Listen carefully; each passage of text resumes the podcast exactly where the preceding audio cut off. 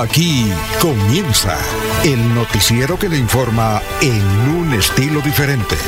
Últimas noticias. Últimas noticias. Últimas noticias. La información analizada por los expertos, sin sesgos, explicada con detalles, sin tanta carreta. Últimas noticias por Radio Melodía, también por Facebook y YouTube Radio Melodía. Director Alfonso Pineda Chaparro.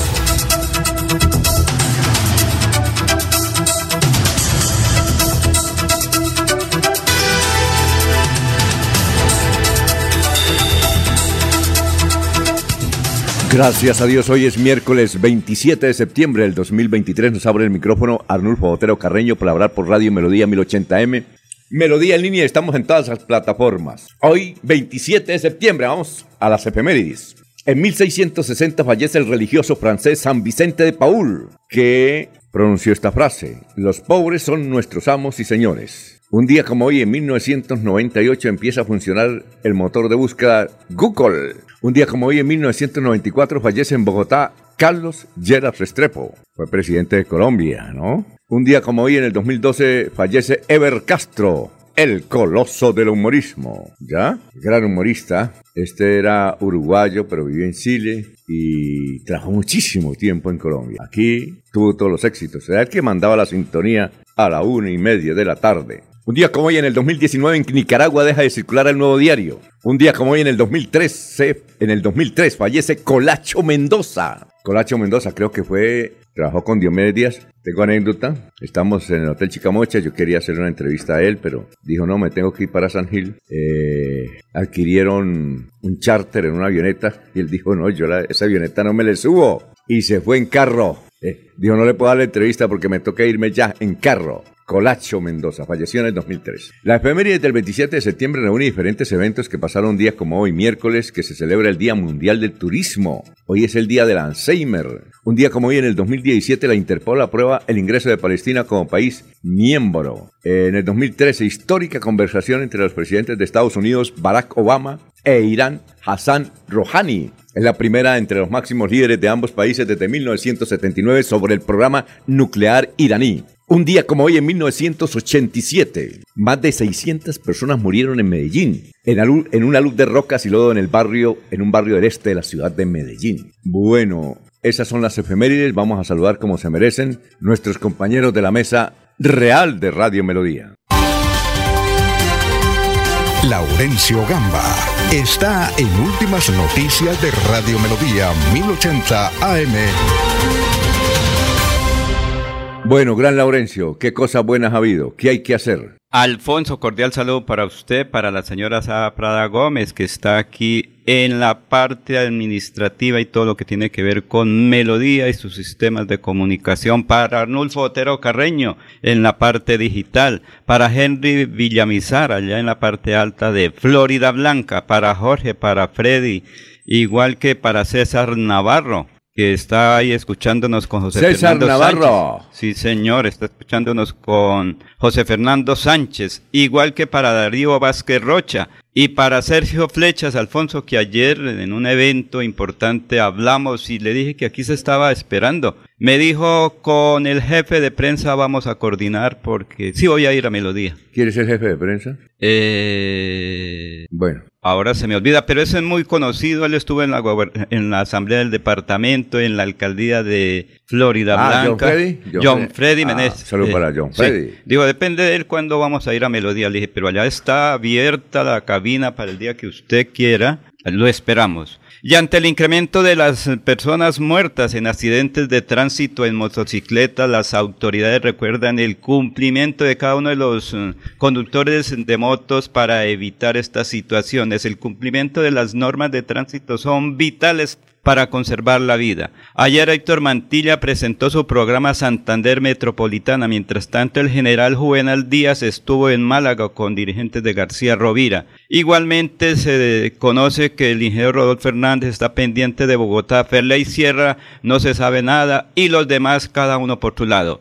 En la transversal del Caray hay normalidad para el desplazamiento vehicular entre Barbosa, Vélez, Landazuri y Cimitarra. Es una importante vía que nutre al país. Javier Uribe Mota en visita al sector del campo librigense ha recibido inquietudes sobre todo cómo están los um, productores, ausencia de lluvias y agua en varios sectores de Lebrija, dice.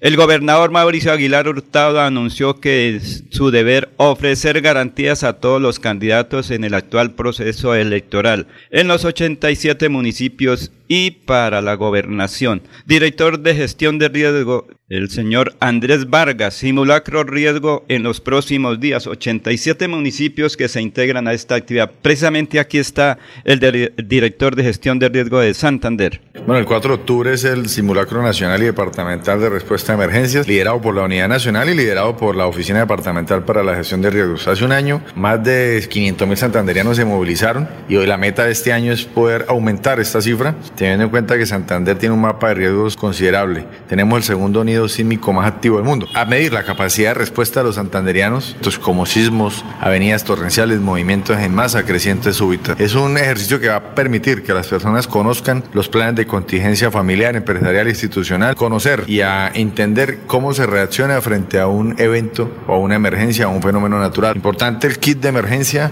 para enfrentar un sismo o un terremoto. Un kit de emergencia debe tener, en primer lugar, agua, botiquín, alimentos enlatados no perecederos, radio con pilas, linternas y unos documentos a la mano que permitan identificarnos.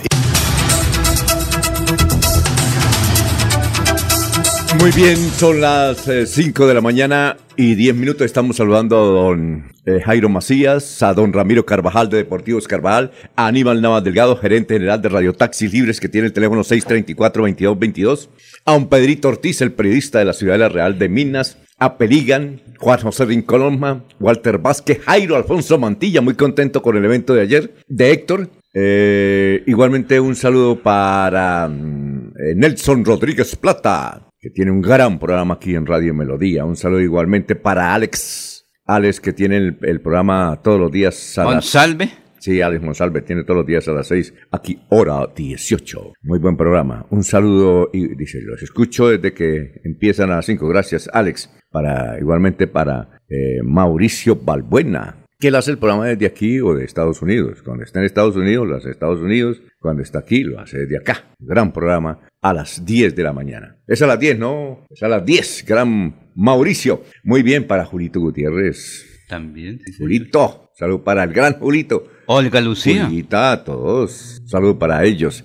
Muy bien. Eh, Chucho Carrero. ¿Tiene programa acá? No, pero que, también nos escucha todos los días. Abelito. Ay, tengo por ahí la entrevista todavía, Abelito, cuando dijo yo por escuchar radio, había comprado el radio nuevo y se puso a caminar a las 5 de la mañana por el Mutis y claro, llegaron y lo atracaron y le dijo, déjenme el radio. Sí, lo acabé de comprar. Y el tipo dijo, bueno, está bien, ya es el radio. Conserve el radio ahí. por ahí nos está escuchando, que hace parte de Betulian Estéreo. Saludos para Pedrito Galvis, Paulito Monsalve. Vamos a saludar como se merece a Jorge. Son las 5 de la mañana, 11 minutos. Jorge Caicedo está en Últimas Noticias de Radio Melodía 1080 AM. Muy bien, Jorge, ¿cómo se encuentra? Tenga usted muy, pero muy buenos días. Don Alfonso, muy buenos días. Como siempre, me encuentro muy bien y feliz de compartir con ustedes este espacio de últimas noticias y poder llegar a toda la audiencia de Radio Melodía en este miércoles 27 de septiembre, como usted lo ha dicho, que es el ducentésimo sexuagésimo día del año, el 270, y que ya le dejan 95 días a este 2023 para finalizar. Una cifra que es noticia, don Alfonso, los 196,8 millones de dólares ¿Cuánto? 196,8 millones de dólares que durante el último año han hecho tránsito a través del intercambio comercial en la frontera por norte de Santander entre Colombia y Venezuela. Es difícil multiplicar eso, pues, nos, nos enredamos y por cuatro, nos, metemos en problema. Ayer se cumplió un año desde que se restablecieron las relaciones comerciales entre estas dos naciones hermanas, don Alfonso. Sí, señor, oh, un año. y ese es el resultado que ha, parte del resultado que ha reportado el ministro de Comercio Exterior, eh, de Comercio eh, Germán Umaña, eh, que representa como el logro comercial más importante del último año en Colombia, el restablecimiento de estas relaciones comerciales con Venezuela y esa es la cifra que entrega del totalizado de intercambio 196,8 millones de dólares. Oye, una pregunta. Diego Caricatura, ¿usted supo que se retiró a Vanguardia? ¿Qué es lo que pasó? Cuente mejor. Don Alfonso, pues está la versión del caricaturista, ¿sí? Eh, que, comenzó hace exacto un mes eh, a trabajar con Vanguardia, a, hacer una colaboración. Eh, desde agosto comenzó a, hacer la publicación con el fin de reportar el acontecer político de, Santander y, de la ciudad. Eh, según dice el caricaturista, a través de un comunicado, pues... Eh, Sacó un comunicado grande, ¿no? Sí, sí, bastante extenso, en el cual pues llegaba al final esta colaboración que no, no a grandes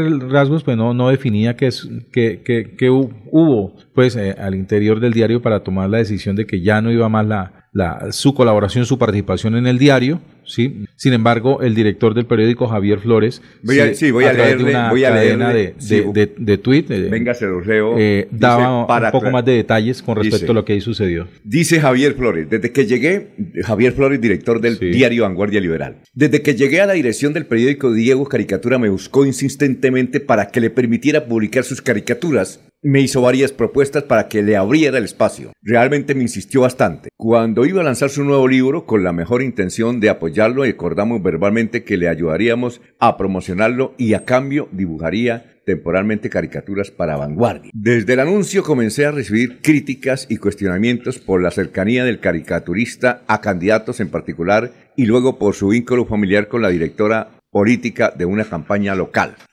A mis, eh, ante mis dudas y con la convicción de que Vanguardia debe mantenerse en el equilibrio editorial que siempre se ha caracterizado, le agradecí la colaboración y le informé que prefería no seguir publicando. Quiero dejar en claro que de vanguardia Diego recibió apoyo para su trabajo, nunca fueron censuradas sus caricaturas, esto fue lo que pasó y no hay nada más detrás. Seguiremos cubriendo la campaña electoral con responsabilidad periodística y denunciando lo que tengamos confirmado. Así es, don Alfonso, y lo que se revela entonces es que desde la llegada de Diego Caricatura al diario, pues comenzaron las quejas por parte de, pues, de, suscriptores y de lectores de, vanguardia, en el sentido pues que él era, tenía una marcada afición o simpatía con una, una campaña a, la alcaldía de Bucaramanga. Adicional a eso, su hermana hace parte de, de, manera activa dentro de otra campaña a, la alcaldía y lo cierto es que durante el mes que, que estuvo haciendo sus publicaciones, pues estas campañas permanecieron casi que intocables dentro del trabajo de, Diego Caricatura. Y si alguna vez se publicaron, pues eran de manera muy, muy laza, muy cómica. La última caricatura que publicó Diego en Vanguardia correspondió, hacía referencia a la adhesión del Centro Democrático a la campaña de eh, Jaime Andrés Beltrán. Y allí, pues, eh, de acuerdo a, los dibujos que están publicados, eh, habían imágenes, una que representaría al expresidente Uribe y otra al congresista Oscar Villamizar con una tula de dinero vaciándola sobre los pies de el candidato Beltrán. Y una frase que decía que mm, no recuerdo la frase, bueno, pero, pero sí era muy, muy, muy, muy directa la frase. Vamos a saludar a Freddy, eh, el denunciante. Estamos comentando, Freddy, sobre el retiro de Diego, gran caricaturista de Vanguardia Liberal. ¿Usted qué sabe? Sí, don Alfonso, muy buenos días. Primero saludarlo a usted y a todo el equipo de trabajo de Melodía en línea y por supuesto a todos los seguidores a través de el dial, a través de las plataformas. Precisamente esa nota también yo la traía para el día de hoy. Ah, ah porque, lo chiviamos. Sí. Ah, y, Diego también saca su comunicado, ¿no? Sí. Su propio comunicado diciendo. ¿Por qué no le escribe a ver si nos salen al aire, no? A esta hora No sé si tenga el número telefónico, voy a buscarlo. No, yo se lo, se lo. Porque es que Diego Caricatura a mí me tiene bloqueado de Twitter, don Alfonso. Ah. O sea, este va a estar buena la entrevista. Los que los que hacen crítica, los que hacen crítica no soportan la crítica. Los que hacen crítica no soportan la crítica, ese es el problema. Falta la corrección fraterna. Y se apasionan mucho con los dirigentes políticos. Diego Caricatura, sin lugar a dudas, es el mejor, o sea, yo, de los que conozco, el mejor para mí, el mejor caricaturista de Santander, ¿cierto? Su crítica es excelente. No, y el libro, que, el libro que nos regalaron acá, yo me lo, A través de las redes. he leído todo el libro. Todo, es muy acertado, eh, se hace referencia a todos los hechos los políticos actuales y su caricatura de verdad es muy punzante. Pero sin lugar a dudas cada uno tiene su corazoncito y este Diego Caricatura tiene su corazoncito político. Recordemos en la campaña de Carlos Ibáñez, que hacía parte del equipo de Carlos Ibáñez y que fue muy cuestionado. Y él salía a decir que no, que él lo tenían era para otras cosas dentro de la campaña. para cargar Pero el maletín. bueno, hizo parte de la campaña de Carlos y eso está bien, no pasa nada. Todos podemos votar. Pero igualmente, eh, sin lugar a dudas, su cercanía con todos los integrantes del Partido Verde es una realidad. Vamos, y él hace una defensa de ellos. Y eso está bien, no pasa nada. Y al ingresar a Vanguardia con tales historias eh, de la política, sí fue muy cuestionado por parte del colectivo del denunciante que yo represento también. Sí. Hicimos algunas observaciones directas a Vanguardia y por supuesto a su director. Ah, a, a usted entonces tiene. Uh, y supuesto a su director. bravo. Vamos a llamarlo. También les hicimos algunas, algunas anotaciones. No, no, no. Pero, pero siempre ha sido en el debido respeto. A Diego Caricatura, personalmente, yo lo respeto mucho. Y también hace mucho tiempo hicimos una nota con él en uno de los primeros libros que sacó. Pero bueno, este, su salida de vanguardia creería yo que se debe a esos hechos, ¿no? Eh, pero no deja eh, de ser un buen caricaturista Sí. y un buen analista político, Es porque genio. eso es un análisis político. Es un genio, Sí, ¿verdad? señor. Cuando, cuando se hace crítica política, don Alfonso, lo mejor es mantener distancia de los personajes públicos. Sí, una distancia prudente, porque eh, llega el momento en que se pone el corazón en la opinión y, y se deja de ser crítico u objetivo. Bueno, vamos con los eh, con Luis José Arevalo, que ya está ahí. Vamos eh, también con los oyentes, nos están saludando desde diferentes partes. Estamos pendientes de la. Hoy viene Juan Manuel Cortés y Domingo Cortés, porque creo que aquí fue el único medio donde él lanzó fuertes críticas contra ellos, ¿no? Sí, y también tengo unas apreciaciones que no solo hicieron él, sino otros candidatos señalados, que no hemos hecho ese análisis, don Alfonso. Eh. Segundo tiempo de, de- de la venida de nuestro gobernador. Y además una cosa, eh, ayer los tuiteros y los seguidores hicieron la edición de todas las, de lo que le entre- preguntamos al gobernador. Entonces cada uno sacaba su pedazo de acuerdo. No, que lo... Según Está su bien, interés. según, y claro, y la vuelven una nota Pero a chévere. favor o en contra. Eh, chévere, Normal. Sí, chévere, chévere. Bueno, son las 5.20 minutos. Doctor Luis José Arevalo, tenga usted muy, pero muy buenos días. Muy buenos días, estimados oyentes y periodistas del noticiero Últimas Noticias de Radio Melodía. Feliz miércoles para todos. Hoy continuamos con las inteligentes reflexiones de Quino.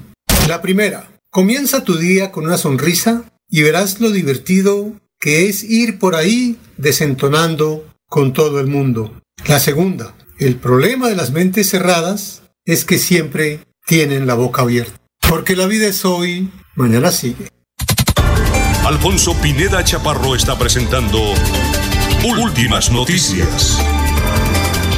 Resumen de melodía que es transmitido por la cadena internacional de emisoras Visión Celestial Radio. En esta mañana se define, amigos oyentes, la situación de Rodolfo Hernández sobre su candidatura a la gobernación de Santander por el Consejo Nacional Electoral. A propósito, el Consejo Nacional Electoral rechazó otra acción contra el aspirante a la alcaldía de Bucaramanga, Jaime Andrés Beltrán, y dejó en firme su candidatura. Fabián Oviedo aceptó la propuesta del gobernador de ir al polígrafo para conocer los respaldos a su candidatura a la alcaldía de Bucaramanga. Eh, Horacio José Serpa dice, no he hecho acuerdos políticos con la familia Aguilar en respuesta a las declaraciones del gobernador Mauricio Aguilar. En Santander hay más de 10.000 pasaportes sin reclamar según gobernación, aunque en los últimos días se ha evidenciado ges- congestión y largas filas en la oficina de pasaportes de Santander. En Bucaramanga miles de documentos no han sido reclamados. La marcha en Bucaramanga a favor de las políticas del gobierno nacional se realizará hoy miércoles 27 de septiembre a partir de las 3 de la tarde. La manifestación social comenzará en la Puerta del Sol y terminará en el centro de Bucaramanga. Llegarán delegaciones a esta ciudad de diferentes de dirigentes sociales, culturales, comunales y campesinas provenientes de diferentes municipios de Santander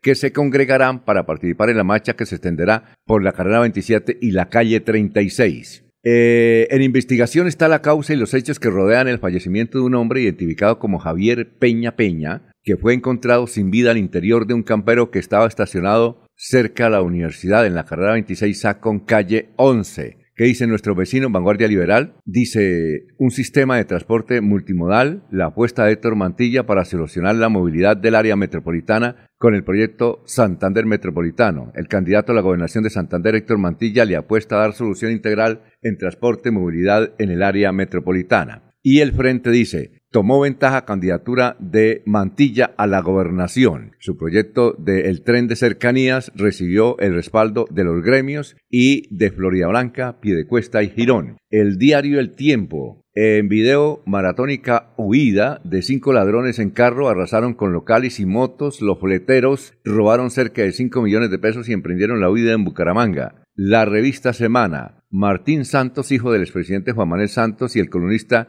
Johir Ackerman, entre las 67 personas tumbadas por Felipe Rocha en Millonaria Pirámide Estrato 6. Eh, este es el resumen de Melodía. Espere en esta emisión la noticia deportiva al instante con Deportivos Carvajal. Deportivos Carvajal, con las mejores marcas del mundo a tus pies.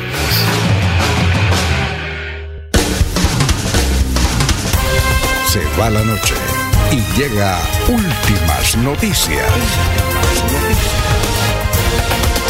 Todos los días, desde las 5 de la mañana, empezar el día bien informado y con entusiasmo.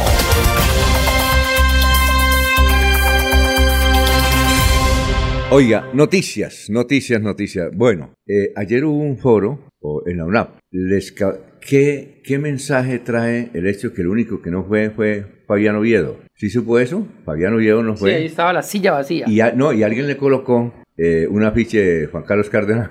Ahí, ¿Sí o no? ¿Un muñeco fue? ¿Qué fue? No, no, yo no sé. Una, una silueta, un- Una silueta. Una, una- una fotografía de, de Juan Carlos Cárdenas ubicó, no se sabe quién. na- Pero la quitaron, me imagino. tal ¿Por vez. qué? sí, ¿no? Sí, ¿Por qué cree que eh, él no fue? Dicen que se encontraba ocupado adelantando una diligencia en la Procuraduría precisamente en respuesta ¿A las declaraciones del gobernador Mauricio Aguilar en esta mesa de trabajo. Ah, el polígrafo. Sí, señor. Pero es que la... No, creo que se... No, no, la está colocando la denuncia. Ah, Claro. Está colocando la denuncia por Contra- participación contra el gobernador. Ah, sí, claro. Por participación. Vamos a salir entonces ahí en, Lo en, el video. Lo publicó Oviedo a través de un trino, Ujú. hizo una publicación a través de, de la eh, plataforma X, dice, esta independencia respaldada por más de 106 mil bumangueses, Sí. la defenderemos en las calles y ante la ley. Más que las palabras me caracterizan las acciones notables, en este caso legales y disciplinarias contra Mauricio Aguilar Hurtado. O sea que vamos a salir Sí. ahí en el video. Es que, don Alfonso, de todas esas apreciaciones que hizo ayer el señor gobernador, que creó una polémica, eh, pues ahora viene. Y nos dejó el material, coletaje. nos dejó material de aquí para allá. Y vienen todas ahora eh, lo que van a decir los demás candidatos. Uno ya lo decía eh, Jorge, Sí. Fabián pues interpuso una queja disciplinaria solicitando la suspensión y lo invitó al polígrafo, ¿no? Vamos a ver si el gobernador acepta. Porque ya cuando uno lanza la piedra, pues ahora Exacto. espere que le caigan también las otras. Sí. Eh, también este, en la Procuraduría, el representante de la Cámara, Juan Manuel Cortés, como usted le dice, probablemente va a venir el día de hoy, Sí. puso también una queja en la Procuraduría, denunció ante la Fiscalía eh, eh, este tema por injuria y calumnia y también le solicita rectificación al gobernador, esperando que con esta rectificación eh, lo haga y si no, pues interpone la acción de tutela. ¿Él puede ratificar desde la gobernación o tiene que venir aquí? No, aquí. no, debe venir. bueno. no, no, no, no. Para eso está Laurencio. Eso. Laurencio le hace dos entrevistas ahí. Listo. Eh, y también, entonces, eso lo hizo Fabián Oviedo, lo hizo el candidato, perdón, eh, Juan Manuel Cortés, que es representante a la Cámara, y Horacio José Serpa, también a través de un video, eh, eh, manifestó que no ha solicitado apoyo y que no tiene apoyo. Ajá. Falta igualmente, es el candidato eh, este, Jaime Andrés Beltrán, que no se ha pronunciado al momento Ah, sí. sobre estos hechos. Oiga, eh, pero le están dando con todo a Jaime Andrés, ¿no? Señor. Aquí, eh, Anulfo, cuando tenga ahí lo de Jaime Andrés Beltrán, es que le están haciendo memes. Ayer en el foro le dieron con todo a Jaime Andrés y todo es contra Jaime Andrés. No, es normal de aquí para adelante. Normal, Eh, don Alfonso. Eh, en eh, yo retuiteé algo que escribió el canal Caracol diciendo una señora, bueno, a él está, o un señor, Anaísa, eh, dijo, es normal que le estén dando a Jaime Andrés porque adelante. va liderando las encuestas. Y usted publicó una encuesta precisamente ayer, ¿cierto? Esa, ah, sí, la de Bucaramanga. Esa es, de- adelante. esa es nueva, yo no la conocía. con el 30%. Pero don Alfonso, sí, eso es normal y además de eso... No, y me pues, dieron madera a mí también. A mí, a mí lo que me extraña es, Pero, es, Alfonso, que cosa- si hay apoyo, Laurencio, de la familia Aguilar, este, ¿por qué salió el gobernador hablar esto? O sea, si, si, No. si estuviera el apoyo, yo guardaría silencio. Sí, sí, yo- y además los hechos de vanguardia liberal de esos videos tampoco nunca lo nombraron. Entonces uno queda ahí como que esa duda pareciera que no es cierta las afirmaciones del gobernador, pues porque si yo le estoy ayudando a usted, Laurencio, o mi, eh, eh, a usted, don Alfonso, y mi familia le está ayudando a usted, pues yo más bien me quedo callado y no digo nada. No, Ah. la- yo creo que la pregunta más, más eh, aterrizada frente a la situación la, la formuló Freddy ayer y era por qué tenía que ser el gobernador quien saliera en Exacto. defensa de- del honor de su familia, del buen nombre de su familia, ¿sí? ¿Por qué no lo hicieron los exgobernadores Hugo Aguilar o Richard Aguilar, que son los que directamente en los comentarios señalan de estar participando en la campaña de Jaime Andrés Beltrán o otros candidatos? Y la gente que sigue a los Aguilar, entonces, ¿por quién va? Es decir, no pueden votar, ¿por quién van a votar? Los que siguen a los Aguilar. No sé, los, habrá que preguntarle a algún simpatizante reconocido que diga que, qué instrucciones ha recibido, ¿sí? Pero ¿a quién le van a servir esto? ¿A quién le van a servir estas declaraciones? Alfonso. Como yo también lo decía ayer, aquí el papel que está haciendo el gobernador con esa rueda de medios que hizo ayer, con ese recorrido de medios, beneficia sin lugar a dudas a la gente del Partido Verde, don Alfonso, Ah, a la gente de la Liga, a Consuelo, a Rodolfo. Ah, sí, ¿cierto? sí, sí. Entonces, eh, y por supuesto a los del Partido Verde, por eso le preguntaba ayer, Alan, usted le, le está haciendo es campaña pues a, a todos esos y ratificando las tesis. Aquí de- tenemos, póngale que este meme que hizo la, par- Figueroa. la parte cómica, creo, Sí. además del que vamos a ver, eh, hemos hecho un trino del joven Luis José Aguilar, el, El hijo del coronel el vástago El de- cuarto, del el linaje el cuarto. De los Aguilar, eh, ante una fotografía de un local frente a la Universidad Autónoma de Bucaramanga, Ajá. una casa muy reconocida. Allí han funcionado varios establecimientos comerciales Sí. de, de- de esparcimiento, de, de- de reuniones, conocido como la rectoría, creo. Sí, sí, La ¿no? rectoría de Ese, la- ese de la local estaba lleno de publicidad de todos los candidatos, Exacto. de todos los candidatos a la alcaldía. Y a la fotografía el joven publicó, así se imaginan varios que es mi casa. Muy buen trino, buen, Todo el- oportuno. Muy bien, vamos a Él es eh, estudiante. Escuchen, Alfonso. escuchen, escuchen, Laurencio, Sí. escuchemos este memo que le hicieron en una intervención de Jaime Andrés y se lo hizo, supongo que lo- los seguidores del doctor Figueroa. ¿Qué va a pasar el primer año? Plan muelas. 35 muelas en Bucaramanga que están obstaculizando y generando tapones en la ciudad de Bucaramanga. Me da miedo ese nombre del plan Muelas. Espero que, espero que no sea por, por el diseño de sonrisa del coronel Aguilar, ni el de Richard, ¿no? Pero Hace falta Figueroa, en los debates. Sí, Oiga, pero es causa- candidato, ¿sabe? Alfonso, Hace pero ¿es falta. candidato Sí. o es, in- o Hace es falta. cómico? No, hace falta. Sí, Si en la es- campaña, si en la falta. campaña Figueroa fuera Figueroa, le iría mejor en los resultados de las encuestas. Lo que pasa es que se dedicó a imitar a Rodolfo Hernández, sí, a creerse el, el- el clonado de, de- de- de Rodolfo y sencillamente no, no le ha funcionado. Pero don campaña. Alfonso, lo Pero que yo si sí fuera así coincido, irreverente, le iría coincido mejor. con lo que dice Laurencio, ¿es, ¿es una campaña a la alcaldía o es una campaña a ser un gran humorista?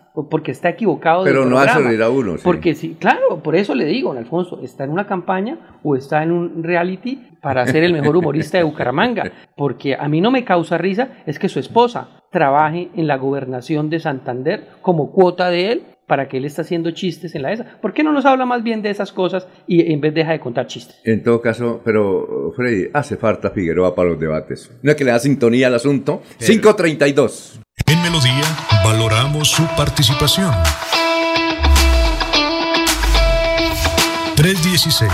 316-550-5022 es el WhatsApp de Melodía para que entremos en contacto. Envíenos videos o fotografías de las noticias de su comunidad y las publicaremos en nuestros medios digitales. 316-550-5022. El WhatsApp de Melodía para destacar su voz. Melodía, la que manda en sintonía.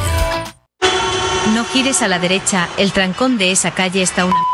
Y por la izquierda está peor. Se cansó el Waze, nos cansamos todos. Quitaremos las ciclorrutas, ahora teleférico, escaleras eléctricas y pasaje de bus a mitad de precio. Soy Fabián Oviedo, candidato independiente, y con su voto voy a ser su próximo alcalde. Publicidad política pagada. Ahorra en grande en el aniversario de Supermercados Cajazán, de septiembre 28 a octubre 3. Descuentos del 30% en todo el almacén para afiliados en categorías A y B y 20% para categoría C y particulares. Aplican condiciones y restricciones. Vigilado Supersubsidio. El día comienza con melodía.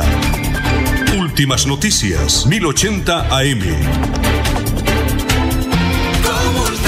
Da el primer paso para transformar tus sueños y metas en grandes logros con microcrédito de Comultrasan Aporte con créditos desde 500 mil pesos y hasta con 36 meses de plazo. Te esperamos en la carrera 35A, número 4857, cabecera Bucaramanga. Comultrasan Aporte vigilado super.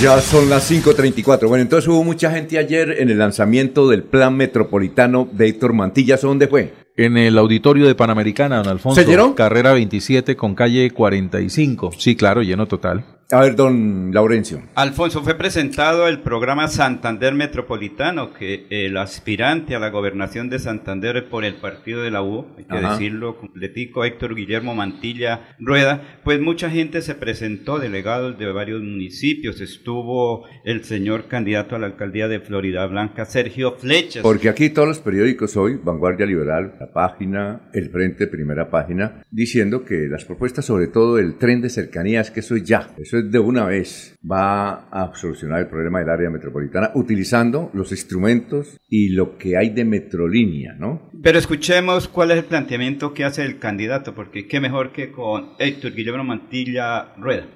Hoy anunciamos Santander Metropolitano, la seguridad, la movilidad, el transporte público y a su vez en los temas de grandes eventos y desarrollo del turismo en el área metropolitana. Hoy, siendo consciente que el área metropolitana tiene 1.3 millones de habitantes, tiene en este momento en materia de seguridad unos índices delictivos muy altos. En materia de movilidad son cerca de 800 mil viajes que se requieren cubrir al día y solamente Metrolínea está cubriendo 30 mil.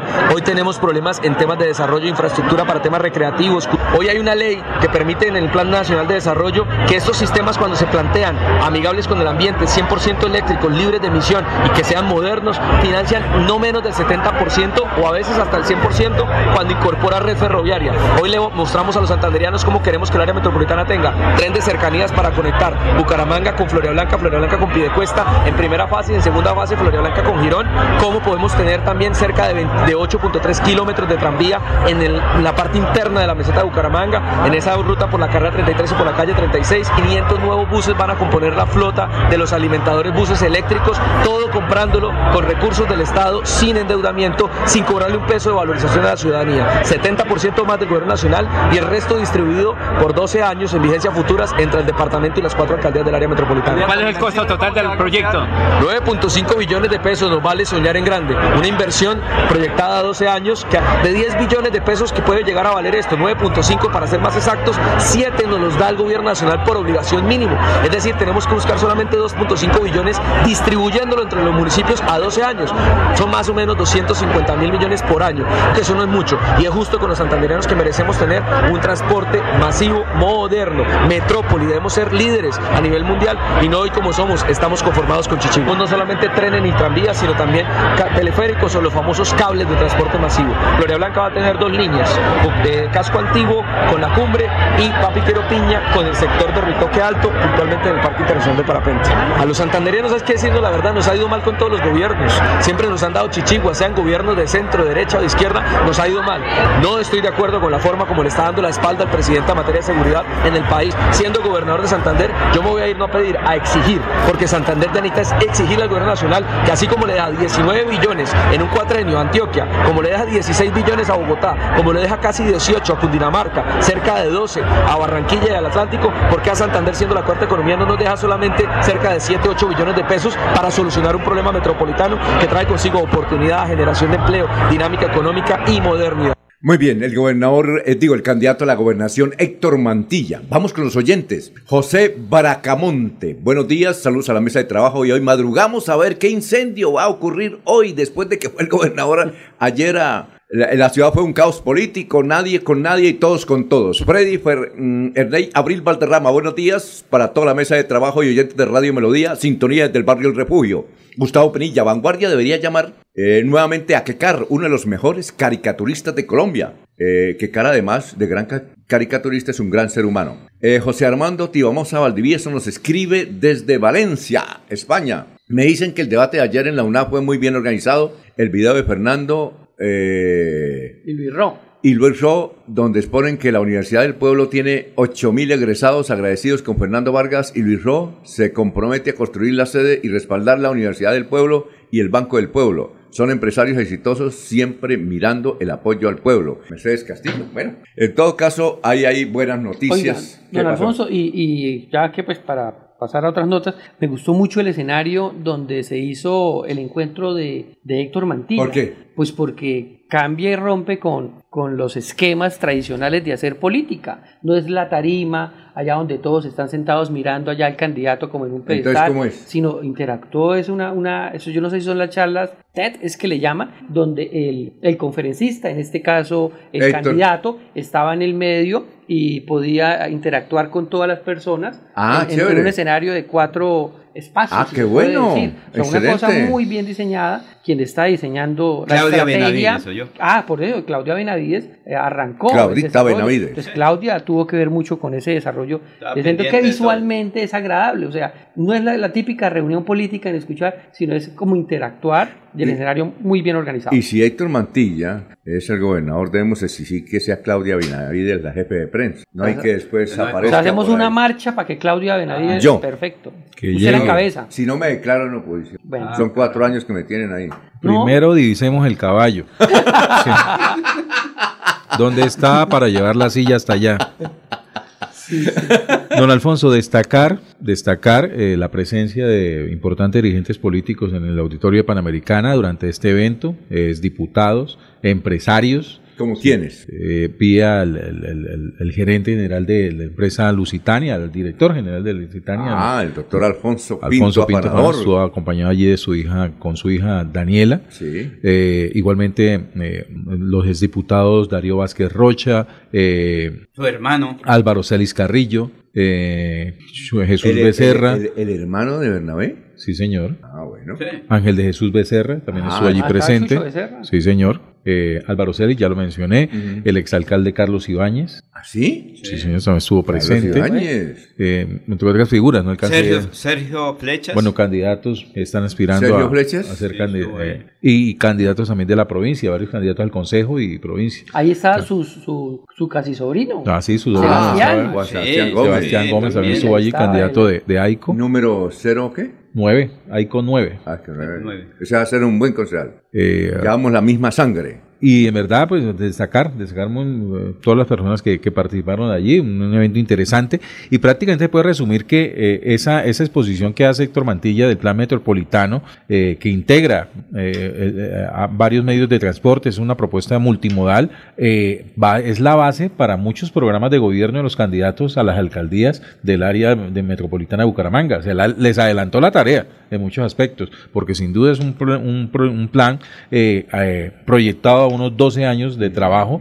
y por lo menos a 40 años de desarrollo en lo que tiene que ver con el transporte en el área metropolitana de Bucaramanga. Alfonso, ¿usted recuerda a un exdiputado también de apellido Cadena? Gerardo Cadena. Ah, Gerardo Cadena Nieves. Gerardo señor. Alfonso Cadena Nieves, ¿no? Sí, sí, con él. Es que ayer cuando alguien me dijo, ¿qué hubo, Laurencio? ¿Cómo está? No me recuerda. Le dije, oiga, no. Dijo, ¿cómo mi abuelo? Dijo, "Uy, sí, sí, perdone, qué pena. ¿Qué pasó? Dijo, sí, yo sé. Dijo, estoy pendiente. Gerardo abuelo". Alfonso Cadena Nieves, uno alto. Pero la persona me dijo, es que yo escucho a mi abuelo los lunes, los miércoles y los viernes. ¿A cuál es el abuelo? El profesor Enrique Ordóñez. Ah, ¿le dice abuelo? No, no, su sobrina, su, su nieta mejor, está con Vilma Cadena. Pues obviamente trabajando como periodista. Ah, muy bien. Entonces cuando me dijo Laurencio, venga, es que ella es Vilma Cadena. ¿Y esa señora quién es? Dijo, ella eh, me tiene aquí trabajando. Eh, ¿Quién? me dijo la sobrina del ah. Enrique Ordóñez. ¿Y, quién, es- ¿Y qué hace Vilma Cadena? Ella es candidata a la, al Consejo de Bucaramanga. Muy bien. Sí, Eh, y estaba allá donde Héctor Mantilla y cuando yo, ay, qué pena, yo ni me acordaba quién era usted. 543, vamos con el historiador Carlos Augusto González. Hay muchos oyentes aquí que nos están escribiendo. Eh, bueno, eh, las encuestas de Piedecuesta, así más adelante, ¿no? La tiene, ¿no? Sí, señor. ¿Esa firma qué es? ¿Cómo es que llama esa firma? Ya le digo. Y, y la que publicamos ayer también de Bucaramanga. También la tengo acá. Sí, ah, Sí. eh, esa firma. Esta firma de la de Piedecuesta se llama Emporia y es una firma certificada Ah, es la misma que hizo por en el Bucaramanga. Consejo Nacional Electoral. ¿De quién es?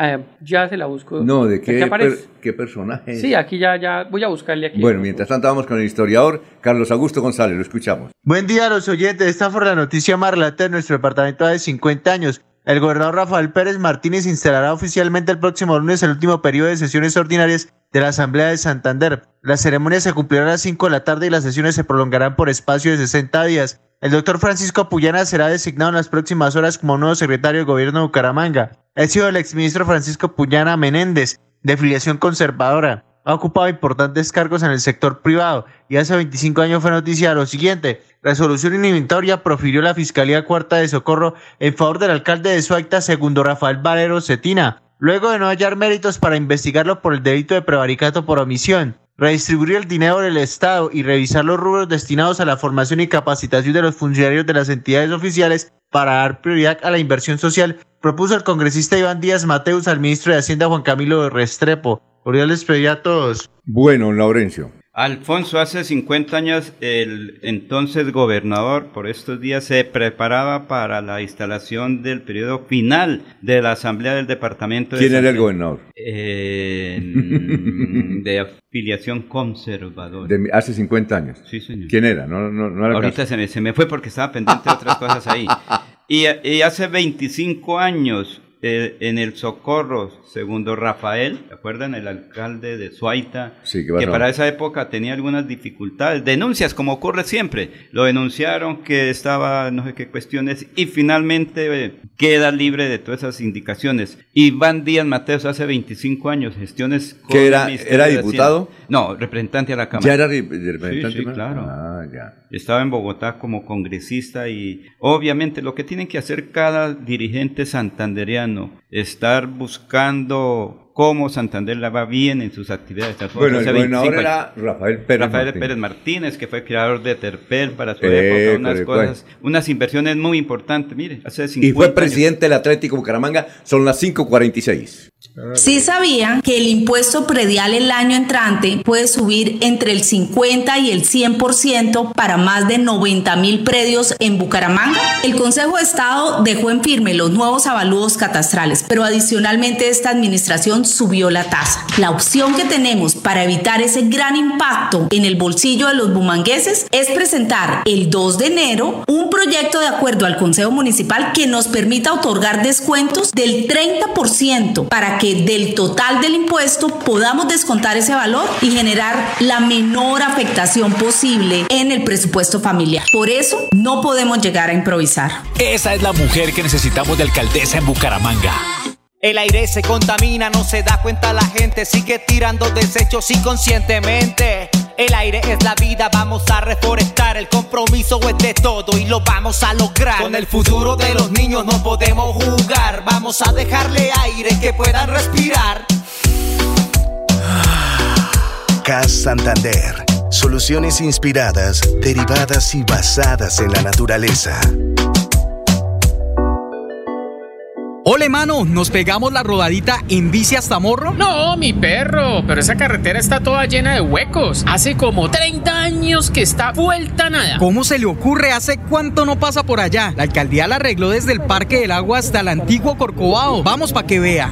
Oiga, esto quedó excelente. Así aguantan venir todos los días. Obvio, ahora sí no tiene excusas. Definitivamente, cuando se invierten bien los impuestos, se nota. Alcaldía de Bucaramanga. Gobernar es hacer. Llegó el momento del cambio, nuevas ideas también. Lo que tanto buscamos, por fin se va a poder. Con Juan Tarazona, el cambio es ahora. Por Florida Blanca, el pueblo se levanta. Este 29 de octubre, vota por Juan Tarazona, número uno en el tarjetón. Cambio radical. Publicidad, política pagada. Se va la noche y llega últimas noticias. Todos los días, desde las 5 de la mañana, empezar el día bien informado y con entusiasmo.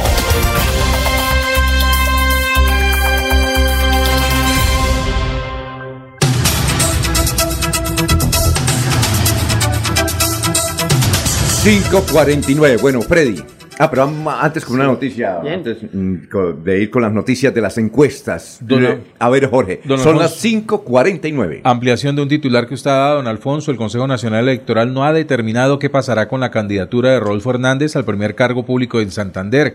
En las últimas horas, la decisión de la revocatoria de la inscripción no obtuvo los votos que se requerían para revocarla o confirmarla. En sala plena, el Consejo Nacional Electoral eh, no alcanzó los votos necesarios para dejar sin efecto o no a la inscripción de la candidatura a la gobernación en las elecciones del 29 de octubre del aspirante de la Liga de Gobernantes Anticorrupción, Rodolfo Hernández. La votación fue de 5 para revocar y 3 por el no, pero se requerían 6 para dejar sin efecto la aspiración del empresario en la construcción de Santander. Se conoció que será un conjuez el que determine si Rodolfo es o no aspirante a la gobernación del departamento. Hoy, miércoles 27 de septiembre, los magistrados del CNE a las 8 de la mañana se estarán, estaría definiendo el caso de Rodolfo Hernández como aspirante a la gobernación. Es decir, eh, teníamos 6-1. 5-3. No, no, no, no, 7-1. 7-1. Y 7 contra Rodolfo y 1 un salvamento. ¿Ahora cómo estamos? Ahora está 5-3. O sea que ha ganado Rodolfo. Está, sí. No. Logró, logró sacar Sí, bien. sí. Logró Pues, sacar, sí. Pues lo- por lo menos no 5-3. sacó el, el- el definitivo, el que lo dejaba por fuera. Los, los puso a pensar. ¿Ese 7-1 a qué se refiere? Eh, es- El número de El magistrados. total el- de el magistrados que están eh, para Para revocarle- votar. sí, o para sea, revo- 8. Que votan y se requiere Son ocho, mayoría son ocho. calificada, que son seis. Sobre Y ahí faltan nombrados magistrados, no, lo han nombrado, entonces están ocho. Eh, entonces ya, ya ha subido Rodolfo. Ha subido. Cambió, cambió, No, sería. en, en apoyo ha subido Pues Rodolfo. en apoyo dentro del Sí. Consejo Nacional Electoral, dentro del concepto de los magistrados, pues Que eso ha era- logrado conquistar algunas, Que eso era lo que quería. algunas opiniones, exacto. Sí. Porque si están 7-1, Pero es que no- eso es lo que no entiendo, don Alfonso. ¿Qué? Usted dice que 7-1, en la- fue que ya hubo una y Es que votaron se 7. necesitan seis votos Sí. para anular la, la- Por eso, y para usted tomar habla una de decisión 7, esa definitiva. decisión de 7-1. ¿qué es? 7-1, pero no se reunieron. En un comienzo. Ah, ok. O sea, No, era la o sea, no proyección nada. que se No tenía hubo nada. inicialmente. Inicialmente La- era el único 7-1. funcionamiento es este, 5-3. Iban a votar y entonces apareció 5-3. 5-3. Entonces Rodolfo ganó. Sí. Pero más que la situación en el Consejo Nacional Electoral, lo que nos preocupa es el estado de salud de Rodolfo Hernández, don Alfonso, porque abogamos por su pronta, recuperación, pero también sus electores, sus simpatizantes requieren que les informen cuál es su real condición en este momento, su condición física, su condición mental, su condición anímica, porque es que la campaña ya se vino encima, comenzó pues 30 la días. cuesta abajo, 30 días el, el acelerador y si usted no, bien, no está bien agarrado del vagón, pues eh, en alguna curva puede terminar por fuera maltrecho. Y Félix Entonces, entrenando. Félix. y Félix pues calentando, Entrenando. según dicen. Entonces, sí es ¿qué válido que la campaña ya, por favor, cuéntenle a sus electores, cuéntenle a sus simpatizantes cuál es la condición real del estado de Sí. salud de Rodolfo Hernández. A ver, eh, ahora sí, Freddy. Encuestas. Don Alfonso, en el día de ayer se conoció Se una intención dos. de voto, sí, se entregó eh, intención de voto para la ciudad de Bucaramanga. Girón no está. E Pues a- hasta ahora lo que se ha conocido es esa, intención de voto Bucaramanga, intención de voto de la alcaldía de Piedecuesta. Ujú. Esta encuestadora se llama Emporia y es una encuestadora certificada Sí. por el Consejo Nacional Electoral, cuyo representante es Camilo Andrés Monroy Parto. Que estuvo que las trabajando en la administración de Didier Tavera. No sé, Sí. no sé. O sea, lo único que sé es que Emporia es una eh, empresa encuestadora certificada por el Consejo Nacional Electoral. Y para el caso del municipio de Piedecuesta se hizo esta intención de voto. Pero antes de eso, don Alfonso, también mencionar que el candidato Jorge Navas eh, se le adhirió también el partido Mira eh, ¿Ah, sí? a apoyar su candidatura y precisamente en esta última encuesta de Emporia, en la intención de voto de este mismo candidato está arriba en las encuestas. Ajá. Entonces, ¿cómo quedó esta encuesta? Dice, de los siguientes candidatos a la alcaldía de Piedecuesta, ¿usted por cuál votaría? Aparece Jorge Navas con el 24,17%. Le sigue Wilson Gabriel González Vargas con el 18,17%. ¿Y eso de dónde, Ala? Wilson González es candidato por la U. eh, tiene un equipo importante ahí en pie de cuesta. Su papá fue concejal, muy reconocido en ¿El negro? Su, claro, ¿Sí el negro Laurencio? dice. Sí, sí, Y sí, su papá sí. se llama Wilson Sí. González. Saludos y, para el su- negro. y la esposa de su padre también ha sido concejal por muchas Ah, veces, Mari Sánchez, y esta nuevamente está aspirando. Entonces está con el 18,17%. Le continúa en ese orden el candidato Oscar Santos del Partido Liberal, ¿Cuánto? 15,33%. Ujú. Luego sigue el voto en blanco. Que es el candidato del alcalde, ¿no? Oscar Santos. Pues, el eh, alcalde no puede intervenir en política de los amigos del Sí. alcalde. Oscar, Oscar Santos es candidato del Partido Liberal, apoyó la campaña pasada del, candida- del hoy actual alcalde Mario José Carvajal y este ah, lidera y promueve los proyectos de, de Mario, cercano a Mm. los amigos de, Mario. Entonces ahí, que también está subiendo en las encuestas, hay que decirlo. Eh, el voto en blanco está con el nuevo 9,5%. Le sigue luego Eva González con el 7,5%. Ese está 1, 2, 3, 4, 5. De, de- de- sí, de, de quinta, después de la intención de voto. Luego le sigue el concejal eh, Roger Ayala con el 5,33%. Luego le sigue el joven profesional Carlos Andrés Osorio con el 4,6%. No sabe, no responde 4%. La profesora Marta Cecilia Reyes 3,3%. Eh, Julián Díaz, eh, el conocido como el, el- ah, se me olvidó cómo es que le decimos allá a Julián, el compadre. Ah, ya. 2,33 que algún día estuvo por acá cuando estaba recogiendo firmas. Junior Elías Correa, Ajá. del Partido Verde con el 2%. Junior es hijo del gran exjugador Elías Correa, ¿no? Ajá. Aquí aparece Eugenia Aguilar, que Uy, la tuvimos acá, muy bajito. con el 1,83%. Sí. Luego le sigue, también estuvo una vez acá, Andrés Almeida, 0,8%, el abogado. Y tenemos aquí a David Enrique Valenzuela, Ah, de Pica Pica, Salud. 0,50%, y nuestro gran amigo Edgar Millares también con el 0,50%. Edgar está de último. Sí, pero es marca. Sí, está, Está. marcando. Pero entonces el acuerdo de Upala, ¿qué pasó? Ahí, ahí, ahí, ahí va, ahí va.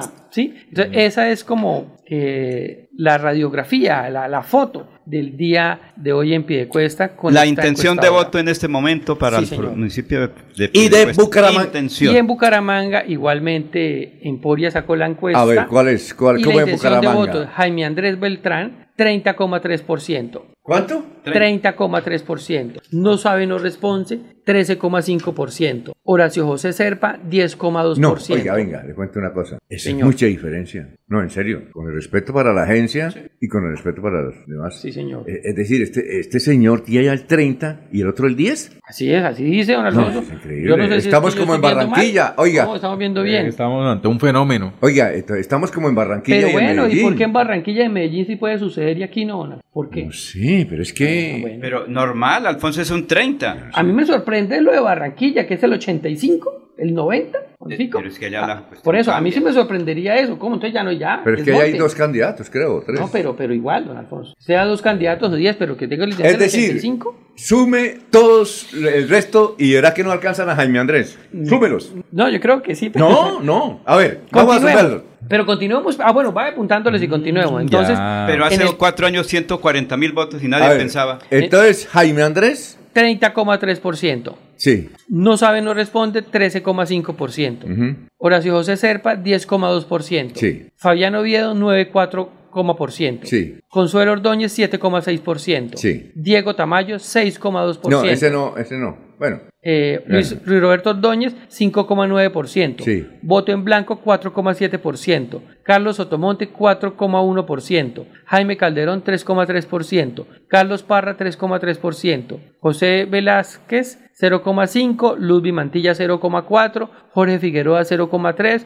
Manuel Parada, 0,3%. Y los otros dos últimos no marcan. Giovanni Álvarez y Emiro Arias, que ya no está de candidato. Así es la fotografía de esta encuesta, don Alfonso. muy bien. Eh, eh, ¿Usted tiene para Eh? ¿Tiene tenemos- sumar? ¿Calculadora? ¿Tiene? Sí. No, no, tengo dos preguntas. A Uno, ver, ¿quién ordenó esta encuesta? Y dos, eh, la ficha técnica, el, el muestreo, ¿cuánto, ¿cuántas consultas Eh, representó? frente a la, a la Emporia en pie de cuesta, Eh, tu tamaño de muestra, 600 encuestas para definir el tamaño de la muestra. Eh, Emporia Consultores Asociados, ese es el número del NIT, nivel de confianza 95%, 4,1% el, el, el, la mue- el error de la muestra. Ahí en la, en la de Piedecuesta ¿Cuántas sí está muy bien, Sí. 600. Se hizo del 10 al 14 buen de número. septiembre. Sí. sí. Y en, en Bucaramanga de 10 a 14. Debería ser en la misma fecha Sí. que se ¿Y hizo cuántas eh, encuestas? ¿Cuántas muestras? No, en esta de Bucaramanga no tengo el número, la ficha técnica. Tengo ficha técnica de pie de encuesta. sí, Ya recordé dónde me viene el nombre Emporia. ¿De dónde viene? Giovanni Monroy, famoso Yoko, estratega publicitario, sí señor, lo ¿De, conocí. de qué firma o qué? No, de Emporia, precisamente, Pero, lo ¿qué recuerdo. ¿Pero qué candidato estará con Jaime Andrés o qué? No, no sé quién le habrá encargado esa encuesta, pero sí lo recuerdo, lo saludo, con seguridad nos está escuchando. Ah, ya. Sí, y sí, no, no. Pues sin Ya lugar a recuerdo dudas, y pues, don Alfonso, estoy, estoy dudas- hilando muy delgado en este momento. Yoco, yoco, yoco. Pues don Alfonso, sin lugar a dudas, las encuestadoras eh, tienen que estar, eh, digamos, de una manera, an- si se puede decir, articuladas o, o se crearon por, por políticos Bueno. también, porque son personas que les gustan las estadísticas políticas y de una manera están vinculadas al mundo político. Tiene- ¿cierto? Porque quedo- no creo que el que le guste el fútbol se ponga a hablar de otros temas que no son del fútbol. Quedo esperando llamada a partir de este momento. Bueno, como yo no soy tendero, hágame el favor y me hace esta, esta suma. Mm. Los, los berracos para hacer suma son los tenderos. Oye, ¿Usted no ha visto? Jorge, Jorge, claro. ¿qué Mi padre era uno de esos. Mi padre que fue tendero. A ver, usted, a ver, usted, muchacho. Bueno, una libra de azúcar, ta, ta, ta, ta, ta, ta, ta, ta, ta, ta, dijo, vale tanto. Y era exacto. Mi padre, tendero. A ver, ¿ya está listo? No, espera que en el juguete nuevo no encuentro la calculadora. Ah, ya, ya, ya, ahora sí. A ver, entonces sumen. Cuénteme a ver. 10, Upa. 9, 19. ¿Todo es? 7, no, pero un momentico no. ¿Se 10, suma todo? Sí, suma todo. 10, 9, Siete. 7, 5, 4, 3, 3. Ahora, eh, súmele un 3. ¿Cuánto da? Dos, tres van. Sí, Ya, 41. 41. Y eso que usted le quitó las, los, los Sí, eh, más o menos la- lo otro. la. Más o menos 41 y Jaime Andrés tenía 30. Si se reúnen, sí le, pues, tienen que reunirse para Sí, ganar pero la alcaldía. matemática electoral no es así. y Aquí tenemos un experto en No, matemática claro. electoral. Cuando usted tiene cinco votos y me va a ayudar que yo tengo tres, el- no es ocho, ya es otra cosa. Es cuatro. tres. O es tres. Muy bien. Eh, aquí en este, es- a la derecha, donde está sentado muy sonriente, caridoso, Domingo Cortés, estuvo sentado hace 12 o 24 horas el gobernador Mauricio Aguilar, que hizo unas acusaciones supremamente graves contra esa familia, contra él y su hijo. Eh, vamos a una pausa, vamos a escuchar algunas eh, declaraciones de Mauricio Aguilar y viene el derecho a réplica. Su abogado me dijo, ¿tendrá que ir a, eh, ¿tendré que ir a los tribunales? Me dijo Reinaldo. O, o por amistad. Le dije, no, no hay necesidad, no gaste papel. Son las 6 y 2. Aquí Bucaramanga, la bella capital de Santander. Transmite Radio Melodía, Estación Colombiana, HJMH, 1080 kilociclos, 10.000 vatios de potencia en antena, para todo el oriente colombiano. Cadena Melodía, la radio líder de Colombia. Los invitamos a sintonizar el programa Curación Natural del médico especializado en medicina alternativa y complementaria, doctor Ricardo González Parra, de lunes a sábado a las 7 y 30 de la mañana, con la orientación profesional para todo tipo de enfermedades, tratamientos con medicamentos biológicos naturales, sin químicos. Llame y agende su cita médica sin costo al 313-392-2623, 313-392-2623 para ser atendidos el sábado 7 y domingo 8 de octubre en el Hotel Cabecera Country en Bucaramanga, calle 48, número 3429.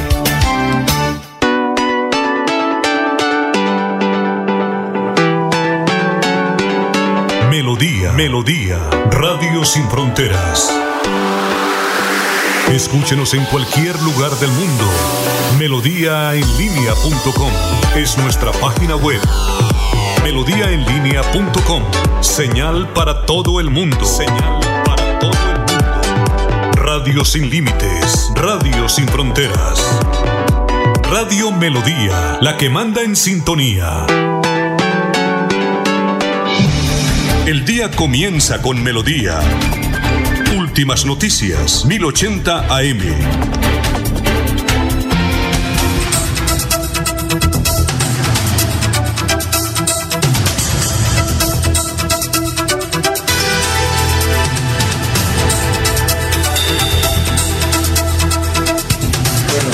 De la mañana, cuatro minutos. Mm, eh, Anulfo, ahí tenemos la partecita. Ponga el audífono, Domingo. Los audífonos esos. ¿verdad? Bueno, muy bien. Eh, ya tenemos ahí la declaración de Mauricio Aguilar, sentado hace 24 horas, tomándose un tinto. Usted no le damos tinto porque está prohibido traer tinto. Pero como él es gobernador, señor le trajo tinto. Cuando sea gobernador. cuando, sea gobernador, sí, como no es gobernador.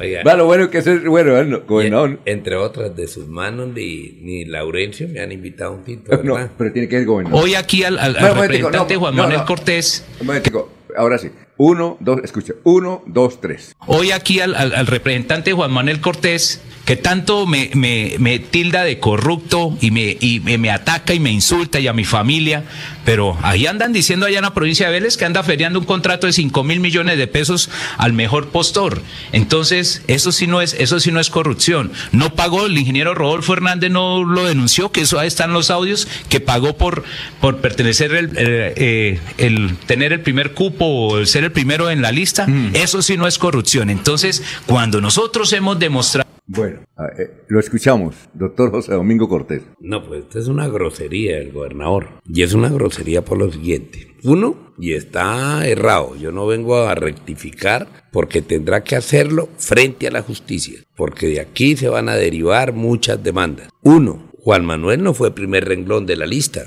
entonces está mintiendo. Él fue segundo. Fue el segundo Segundo. renglón. Entonces está mintiendo. Ya Ajá. empezó mintiendo el señor Sí. gobernador. Y allá no se pagó por el renglón. Se le olvida al señor gobernador que yo he hecho política y mi familia ha hecho política toda la vida. Mi papá era un mecánico en Barbosa, no como el papá de él. Era un hombre honrado. Y la tradición de mi ¿Cómo, familia perdón, y de mi apellido es honrado? no es honrado. ¿El coronel no? No es honrado, ni el coronel ni sus hijos. Y usted trabajó con el coronel, Yo, políticamente. yo le ayudé, no, yo no trabajé con el coronel. Yo ayudé políticamente a conquistar una gobernación y el primero que falló fue el coronel, que no es un hombre de palabra, no es un hombre ¿Por serio qué? y no es un hombre honrado. Ese es un mal ejemplo para Santander. Y así le duele al gobernador, a sus hijos. Claro, tiene que darles pena por todo lo que se hizo. Mire, hace 20 años nosotros hicimos, y yo hice el debate de la Mesa de los Santos, del peaje. Revise quiénes son los dueños hoy y revise qué se ha hecho hasta hoy con el peaje de la Mesa de los Santos. Yo hice el debate precisamente porque llevaban 20 años sin presentar las cuentas. Aquí llevan otros 20 años sin hacerlo. Y, y la excusa fue esa, el debate que yo hice, pero no porque fuera socio de Aguilar, como trata de decirlo este gobernador. Jamás he sido socio de Aguilar, en nada. Nosotros hicimos un acuerdo político, sí, claro. Se hizo un acuerdo político para conquistar un espacio, para poner una persona diferente. Qué error tan craso que cometió el nuevo liberalismo respaldando a este señor. Porque no solamente es un caso, son muchos los casos. Entre otras, no ha estado preso, no ha sido, no, no es José Domingo el que lo dice, lo ha dicho en la justicia. Entonces todos vamos a tapar hoy el sol con las manos. Una cosa, el que entiendo que el gobernador dice que pagó la curul fue el propio Rodolfo Hernández, que su hijo pagó una cantidad de dinero por esa curul. No, no, no, no. El, el sí fue hace Freddy, creo que fue el propio Rodolfo Hernández el que dijo. No. Le dice que le pagaron a Rodolfo para. No que Rodolfo pagó. No, ¿cómo no, así que no, no, que Rodolfo dice que él tuvo que pagar. No, Me no. parece a mí. No, no, no, nunca. Rodolfo nunca ha dicho eso. Y Rodolfo es un hombre que donde yo me he parado lo he defendido. Ah, bueno. Pero usted no pagaron cinco centavos por la curul. No se le pagó nada. Que eran unos derechos que hay que pagar. No, no, no. Lo que pasa es que el partido tenía que pagar la póliza. Eso, la póliza. Y la póliza le tocaba a los del partido, a los que van a aspirar. Ah, entonces sí, entonces no, hubo plata. no, es la póliza. Por la eso, póliza. hubo Es que- para la póliza. Es que la, la póliza la tienen que pagar los candidatos. En este caso la, la pagaron Pero no los, es los pagar. dos. Pero no es pagar. Bueno. No es pagar por la Ah, curul. bueno. Es porque el partido no era partido, se inscribió un movimiento por firmas. Ah, ya. Y tenía que pagar la póliza. Y se tiene que pagar una póliza. Entonces Rodolfo le dijo, paguen la póliza. Es, es eso. correcto, digo, Ah, yo no le voy a poner un peso. ¿Y cuánto fue? No recuerdo, pero sí era una suma alta que se tenía que recoger ¿Como para 400 pagarlo. millones o qué? No, no, no, eso era menos. Pero, pero sí se pagó la, la póliza, se pagó y se pagó entre varios de los candidatos. Se pagó la póliza para poder inscribir la lista. Bueno, eso es por un lo, lado. es lo normal. es que eso lo ha, esa es la ley. Sí, eso por un lado. Ahora, el contrato de 5 mil millones del SENA, que están ustedes feriando. ¿Ya lo feriaron? ¿Ya lo adjudicaron o no? Eh, No, eh, es que lo dice el gobernador. No, pues por eso, pero el gobernador le toca que vaya y lo diga y cante también en la fiscalía. Porque si a él le costa eso, se le olvida al gobernador que el director del SENA, el que me produce risa. ¿verdad? Porque el director del SENA no es de los Cortés, no es de Juan Manuel, no es del papá, no es de ninguno. Esas son las malas costumbres de los Aguilar. Él le aprendió al papá y todos creen que son iguales. No, Ah, mi familia y mi apellido ha sido un apellido honrado siempre. Pues mire, aquí tengo un paisano que es Laurencio. Sí, claro. Y puede Laurencio decir que en esa época era un niño Laurencio. Hoy ya es, toca llevarlo de la mano. Pero conoció a mi padre. Sí. Don Carlos Cortés. Es correcto. Y mi Presidente padre, de la Junta de Padres de Familia del Comercio para la época. Ah, bueno. y mi padre era un mecánico. Y, y el profesor más grande que yo he tenido y que quizás eh, el señor Mauricio Aguilar no, no pudo tener esa posibilidad de tener un papá honrado. Yo sí lo tuve. Y mi papá era un mecánico y era concejal del municipio. Y él le arreglaba el carro al municipio, al cura y a la policía. Muy y a bien. ninguno de los tres le cobraba. Esto es para decirle algo. Sí. Es el mejor profesor que he tenido contra la corrupción. ¿Por qué no le cobraba el trabajo a ellos? Porque era indebido, porque él tenía una credencial, porque era concejal. Ese fue el ejemplo de mi padre. Pues, ¿qué puede, ejemplo puede tener Mauricio Aguilar de Hugo Aguilar? Bueno, entonces, conclusión. 5 mil millones contrato del SENA no es cierto. Usted nunca Eso lo ha no es cierto. nadie, nunca No ha pronunciado eso. No, no es cierto. Entre otras, quizás mi hijo consiga 5, 10 mil para montar la sede del SENA en la provincia de Vélez, que no la tienen. Ah, Eso sí. Claro, quizás se consiga y Ah, quizás lo ya. pudiera. Pero quiero decirle al señor gobernador que el celador del edificio de la gobernación no contrata, contrata él. Ah, bueno. Él- allí contrataría el señor director del SENA. Y el señor director del SENA no obedece a un político hoy, porque son funcionarios de carrera. Juan Manuel no lleva sino un año de parlamentario. A nosotros toda la vida, pero yo no tengo un funcionario en el SENA. Perdón, candidato, ¿y esos 5 mil millones que podría gestionar el representante Cortés para la región no estarían dentro de la figura que llaman cupos indicativos? No, no, no, no. No. No, hay, hay, una, hay una buena relación. Entre otras, por eso hoy es gobernador Mauricio Aguilar, porque es que hay una buena relación con Boyacá. Y Mauricio Aguilar es boyacense, es moniquireño. Entre otras, acaba de inaugurar una piscina muy bonita en Moniquirá para la abuela. Mauricio, para la abuelita. ¿Sí? Sí, claro. Quizás no haya sido con dinero de los santanderianos. ¿Ah, sí? que Eso sería grave. ¿En qué barrio? ¿En qué sector? Allá. Ahí en Moniquirá, Moniquirá, en el centro de Moniquirá. Una, eh, eh, allá vive la abuelita. y- Mauricio inauguró una piscina. muy querido Mauricio porque quiere mucho a la abuelita, ¿sí? Y allá duró varios días en celebración eh, con, la, con la abuelita y bien que lo haga. Entonces, nuestras relaciones con los boyacenses Ajá. son estrechas, ¿sí? Eh, entiendo que también se unió con el gobernador de Boyacá para ayudar a que trasladaran unos dineros eh, para repavimentar la vía Tunja-Moniquirá. Ah, bueno. Pues es- ese hombre, eh, creo yo, tiene aspiraciones políticas más grandes para ser presidente de la República, porque ya está metido también en la política de Boyacá. Pero, pero ese no es el problema. El problema es que lo acusó a usted de... Eh, el problema es que es fácil de palabra, irresponsable y no es un hombre sincero. Estos medios, eh, le quiero contar, Alfonso, yo fui también gerente de voz de la provincia colombiana, una empresa importante que tuvo la tierra de Laurencio. Era, Mm. era una emisora. Era una emisora. Y uno no puede por estos medios acabar con la honra de las personas. Exacto. Por eso tiene que ir a responder a la fiscalía. Ya se le puso la denuncia Ah, al ¿ya? señor. Ya. Sí, claro. ya, ¿Por qué eso- delito? eh, Injuria y calumnia. Claro, claro. ¿Por qué? Porque no puede estar acabando con el buen nombre de las personas. Nosotros estamos en un debate electoral. Por supuesto, yo quiero ser gobernador, pero no puedo yo estar en la boca de un señor como este irresponsablemente tratando de acabar con una campaña porque ellos no la comparten. No. No. Recordemos, don Alfonso, que al principio dijimos que el representante a la Cámara, Juan Manuel Cortés, había puesto una queja disciplinaria en la Procuraduría e igualmente un denuncio en la Fiscalía por injuria y calumnia, pero además le solicitó rectificación y, y si no rectifica, pues vendrán otras acciones. Sí, Mi pregunta tiene que ver, obviamente ya en parte la ha respondido el candidato José Domingo Cortés. Pero ¿por qué el gobernador dice que ustedes eran compinches con el exgobernador y el coronel Aguilar? ¿De dónde saca eso él? No, mire, eh, porque yo fui diputado. A ver, les cuento que, entre otras, me sirve también esto para la campaña. Para contarle a los santanderianos que yo presenté... Agradezcale al gobernador que lo denunció porque eso le da más publicidad a usted. No, lo que Ahora pa- aparece más. Lo que pasa es que O sea, trata que de acabar Domingo con mi tiene el campaña. apoyo de los Aguilar, entonces. Eh, eh, trata de acabar con mi campaña. Deberían votar por mí los Aguilar. Deberían de votar por mí. Lo que pasa es que yo no los acepto al lado mío, porque son un mal ejemplo para la comunidad, para la sociedad santanderiana.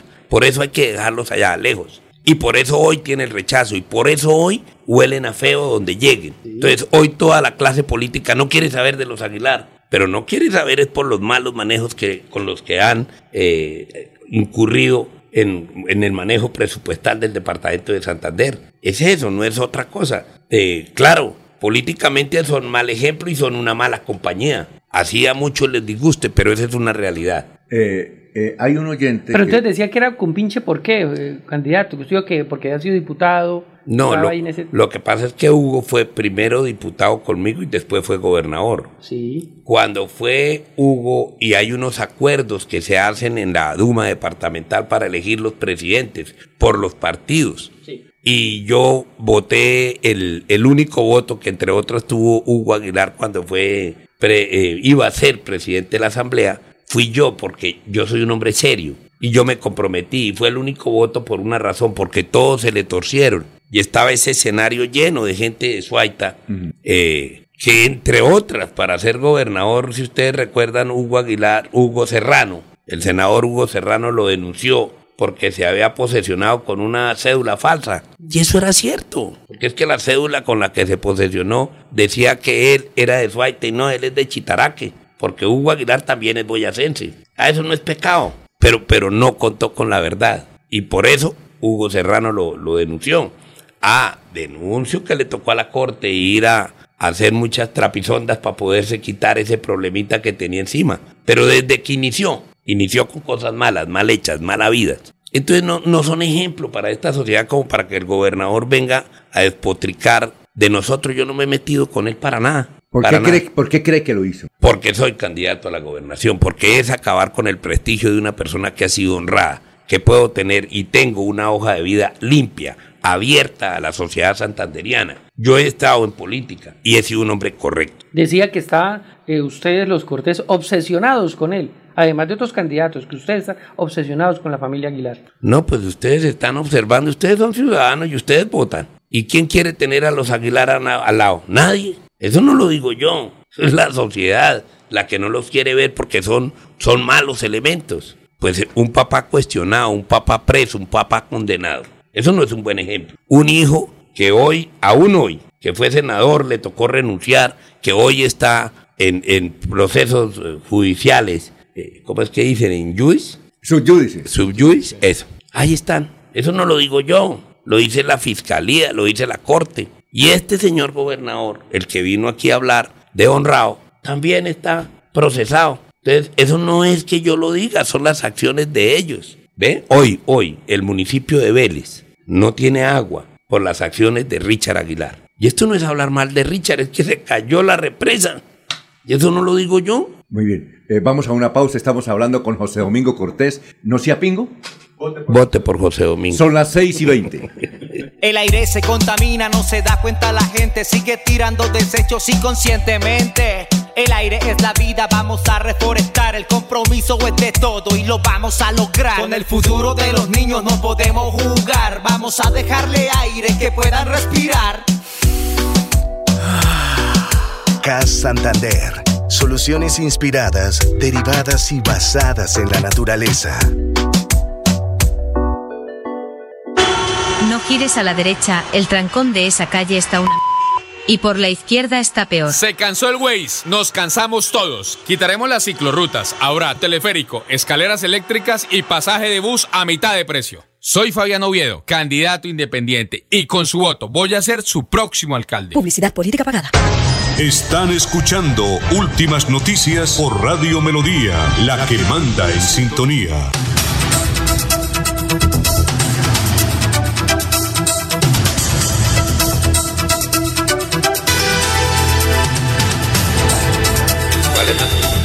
Bueno, eh, por favor, lea los mensajes, don. Léalos usted. Don Alfonso, como siempre, nuestros seguidores están ahí atentos a lo que pasa en Melodía y ahí sigue aumentando la audiencia como estuvo ayer también de alta. Dice Gustavo Pinilla, eh, por si claramente lo que él dijo claramente lo que es la familia Aguilar. Dice también Gustavo Pinilla, el coronel Aguilar era conocido en la policía como el Boyaco porque era de Chitaraque. Dice aquí Luis Eduardo Cortés Torres, así es, gobernador José Domingo, claro y duro porque la gente necesita saber la verdad de Santander. ¿Cómo se llama Lo él? necesita. Luis Eduardo Cortés. Ese es.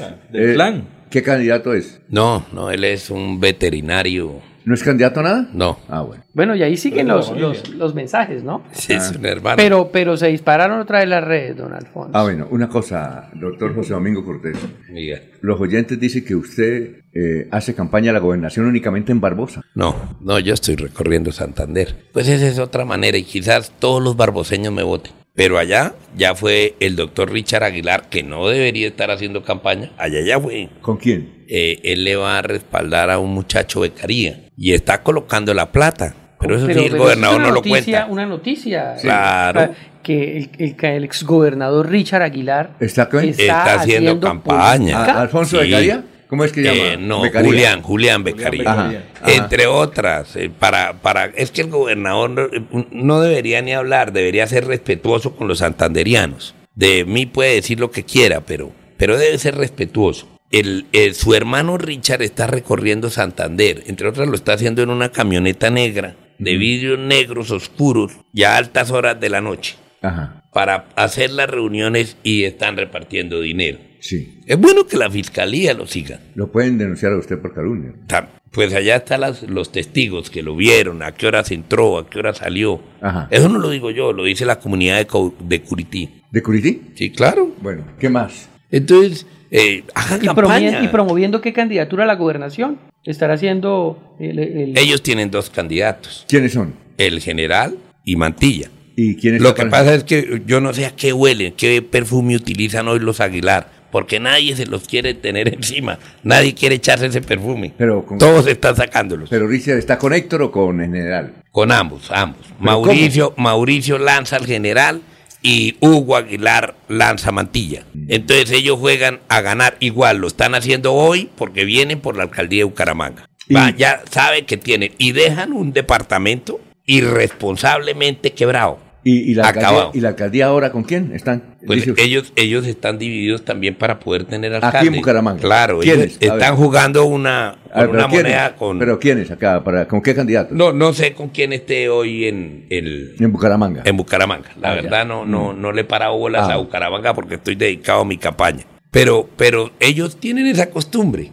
Tienen los dos candidatos a la gobernación. Eh, ¿Qué día en un debate precisamente que hizo el Troyo? El Troyo les preguntaba. No sabían ni qué responder ni cuál responder. Porque ambos han tenido el respaldo de los Aguilar. Entonces, el- ellos hoy todos qui- no quieren saber, no, que- no quieren bailar con la más fea. ¿Usted se siente con garantías para desarrollar la campaña eh, No, el de la gobernación? con lo que hizo el gobernador aquí en sus micrófonos, Alfonso, no hay garantías. Y entonces usted... Este gobernador no le garantiza la tranquilidad a nadie, ¿ve? Entonces, este gobernador al revés, ya vino, habló, participó en política. Sí, participó en política. Claro, lo que hizo aquí es una, una vil participación en política, descarada, entre otras. Don Alfonso, es que muchas personas después de ese evento del gobernador que sorprendió a todos y que el coletaje, lo que viene de aquí para adelante son cosas así como Sí. lo que está haciendo el candidato. Eh, algunas personas con las que yo he tenido la oportunidad de hablar pues manifiestan que hacer campaña no es simplemente decir voten por José Domingo Cortés, no Sí. es solo esa participación, sino al descalificar a otro candidato pues está diciendo... eh, entre líneas, no voten por ese candidato porque está cuestionado, porque tal cosa. Entonces la participación en política no es simplemente decir marquen la. L, marquen la C con tal número, sino es descalificar a otros candidatos. Sí. Pues mire lo que está sucediendo con ellos. Hoy Mantilla dice que él no es candidato de ellos. Sí. Y el general dice, no señor, yo tampoco los he visto nunca. ¿Sí? Sí. Es- y nadie los quiere ver. Van a ser invisibles. No, y lo que hizo el gobernador aquí fue descarado. No le faltó sino decir por quién votar. Eh, ¿Sí? Entonces, eso, eso es participación en ¿Por política. quién cree que va a votar él a la gobernación? Por Mantilla. Sí, por Mantilla, no Sí. por el general. Ya no creo que con el general, porque el general no cogió la fuerza que ellos requerían. Y por otra cosa, porque todos los socios de Aguilar, tanto de Hugo como de Mauricio y de Richard, están con Mantilla. Allá está el Loco Quintero, allá está Freddy Anaya. ¿En dónde, en Allá en donde Mantilla. Ajá. Entonces todo eso es una sola taza y son los mismos socios de siempre. Allá está el doctor eh, Miguel Ángel, allá está... ¿Miguel Ángel Pinto? Claro. ¿En dónde? Pues él está con el general. Ah, general, sí, claro. ¿Sí? Sí, sí. sí. Pero, pero esos son otros que están jugando. ¿En dónde está Tavera, que es el cuñado de Miguel Ángel? Candidato, En el otro lado. candidato José Domingo Cortés. También para nadie es un secreto que el representante a la Cámara, Juan Manuel Cortés, ha desarrollado un tipo, varios tipos de denuncias y las ha llevado hasta las instancias legales, ¿no? Denunció el anillo vial externo, el tema también de las raquetas, bueno, y otros eh, problemas de posible corrupción. Sí. ¿No será esto acaso también eh, las apreciaciones que Una tuvo el gobernador frente a estos temas? Pues claro que sí, claro que sí. Eso es lo que está tratando de hacer, de acabar con el buen nombre que tiene Juan Manuel porque ha tenido el carácter, ha tenido la, la valentía de ir a los, a los estrados judiciales a denunciar lo que se está haciendo mal en Santander. Y yo lo aplaudo. Eso lo hice yo cuando era diputado. Hacía las denuncias públicas. Nosotros, lo- y los debates que yo he hecho es eso. Y lo que ha hecho Juan Manuel es eso. Entonces, hoy es tratar de enlodar el, el apellido y el nombre de Juan Manuel cuando ha sido un hombre correcto. Y Juan Manuel Cortés, eh, en Bucaramanga, ¿quién apoya de candidato a la alcaldía de Bucaramanga? No, nosotros no hemos definido ¿No? candidato a la alcaldía. ¿Y van a no. definir o no? Lo vamos a definir. ¿Sí? Sí, ¿Entre señor. quiénes? Porque nosotros también tenemos unos boticos en, en no solamente en Santander, en Bucaramanga, en todos los lados. ¿Y entre quiénes? Juan Manuel y José Domingo. No, pero ¿entre qué candidatos? Ah, u- uno, uno, no, no de, uno donde no estén los Aguilar, porque donde estén los Aguilar hay corrupción. ¿Sí? Pero usted es parte de un partido, ¿no? José Domingo Cortés. ¿Yo? ¿La Liga? Sí. No, no, ¿cuál liga? No. No, es Yo, yo candidato. tengo, yo tengo buena relación con la liga. Ah, tengo muy buena relación Pero, con pero usted es candidato por qué partido, José Domingo? Yo soy de la nueva Fuerza Democrática. Ahí tendrían que estar de acuerdo con ellos para mirar qué partido. Ah. Yo creo más o menos por dónde iría. ¿Por dónde? ¿Quién? Ah, el, Ah, el sí. partido tiene candidato. Sí. Sí, claro. entonces Y usted, y si usted me vio por RCN, Sí. yo les dije que tenía candidato. Ah, lo que pasa es que Juan Manuel es, es de la liga, es por firmas. Ah, sí. Entonces Juan Manuel no pertenece a la nueva fuerza, Y ya, y ya no yo. pertenece tampoco a la liga porque el grupo significativo de ciudadanos ya eh, desapareció el movimiento, el movimiento, Es el grupo significativo. O sea, eh, o sea, ya, ya puede estar en ¿Quién va a ser el alcalde de Barbosa? Marco Alirio Cortés, Hermano suyo. mi querido hermano. La Sí. Y el, y, diferencia. el, y el- y el que va a quedar de segundo, el concejal, que, que sería el que ¿El hace hermano? el, tu hermano también. No, mi hermano, mi hermano, es que, es que váyase de para atrás. Nosotros fuimos 14 hermanos. Y la única que no hace política es la única mujer que hubo entre mis hermanos. De resto, todos hemos hecho política. Mire, ah, y el mayor, que no, que en paz descanse, ese fue militar. Pero Henry fue diputado de Santander. Sí. Jorge fue también aspirante a la Asamblea de Santander. Ajá. Eh, bueno, Julio es mecánico. El que fue era gerente de Todelar, ¿cómo es que llama? Pedro. Pedro Elías. A ese Ese fue gerente de Todelar. a ese tampoco. Ah, pero sí me dijeron que se ha lanzado a la alcaldía de, entre otras que lo supe posteriormente. Jordán sube. De no, no, no, en la mesa de los Santos. Ah, sí, la mesa de los la, Santos. en Ah, en la mesa de los la- Santos, sí, sí. En la anterior Sí, elección. sí, sí, claro. Sí. Eh, él sí vive un poco como retirado Sí, de, de- es de la una cosa política, por eso fue una sorpresa verlo de candidato allá. Exacto. ¿Sí? Muy bien, entonces, y eh, puede que Marcos sea el alcalde y el segundo sea su hermano Hernando, ¿no? Hernando. sí. Entonces será concejal. Bonito así, ¿no? Y usted gobernador. Pues me gustaría ser el gobernador. Eso sería, Pero eso eso- sería algo histórico. Pero eso tiene algo que de pronto, eh, por la cantidad, dice usted, no, no es, no es lógico porque son hermanos. Sí. Domingo. No, allá hay libre pensamiento, libre actuar. Nosotros hablamos Y todos, muchas somos amigos, y pero muchas hay diferencias. diferencias. ¿Ustedes se reúnen en diciembre? ¿Todos? Sí, sí, eh, y en varias oportunidades nos reunimos. Todos no, no ¿Cómo se- pelean. No. ¿No pelean? No, no, ¿No? Las, las peleas se dan en el plano político, pero, pero no en el un sentido de. Por favor, de- celulares y armas las dejan acá. ¿no? Eso, eso.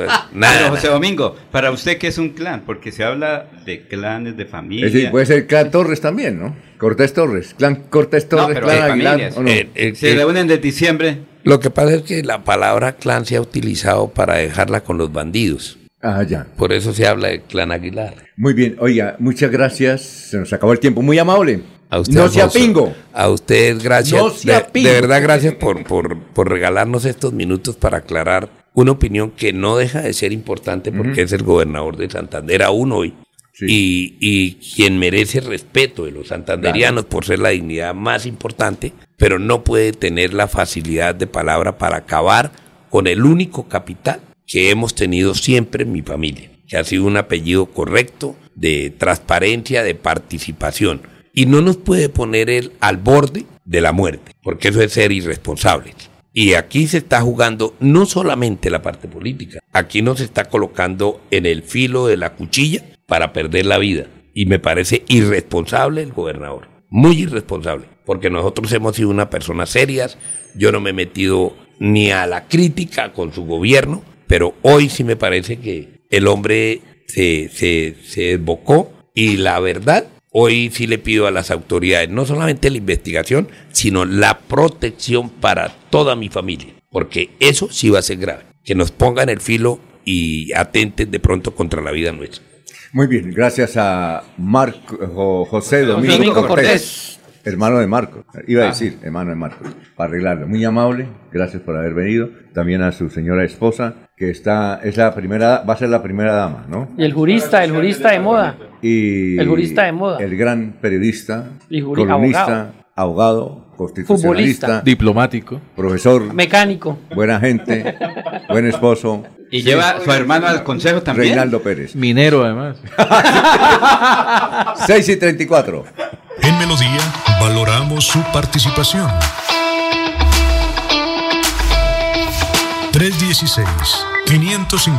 316-550-5022 es el WhatsApp de Melodía para que entremos en contacto.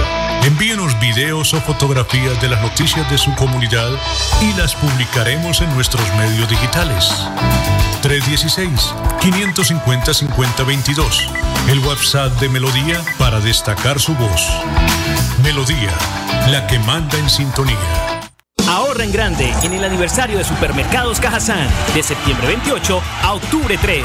Descuentos del 30% en todo el almacén para afiliados en categorías A y B y 20% para categoría C y particulares. Aplican condiciones y restricciones. Vigilado Supersubsidio. Ole, mano, ¿nos pegamos la rodadita en bici hasta Morro? No, mi perro, pero esa carretera está toda llena de huecos. Hace como 30 años que está vuelta nada. ¿Cómo se le ocurre? ¿Hace cuánto no pasa por allá? La alcaldía la arregló desde el Parque del Agua hasta el antiguo Corcovado. Vamos para que vea. Oiga, esto quedó excelente. Así aguantan venir todos los días. Obvio, ahora sí no tiene excusas. Definitivamente, cuando se invierten bien los impuestos, se nota. Alcaldía de Bucaramanga. Gobernar es hacer. Primer paso para transformar tus sueños y metas en grandes logros con microcrédito de Comultrasan Crediaportes. Con créditos desde 500 mil pesos y hasta con 36 meses de plazo. Te esperamos en la carrera 17A, número 6120, Bucaramanga. Comultrasan Crediaportes. Vigilado Super Solidaria.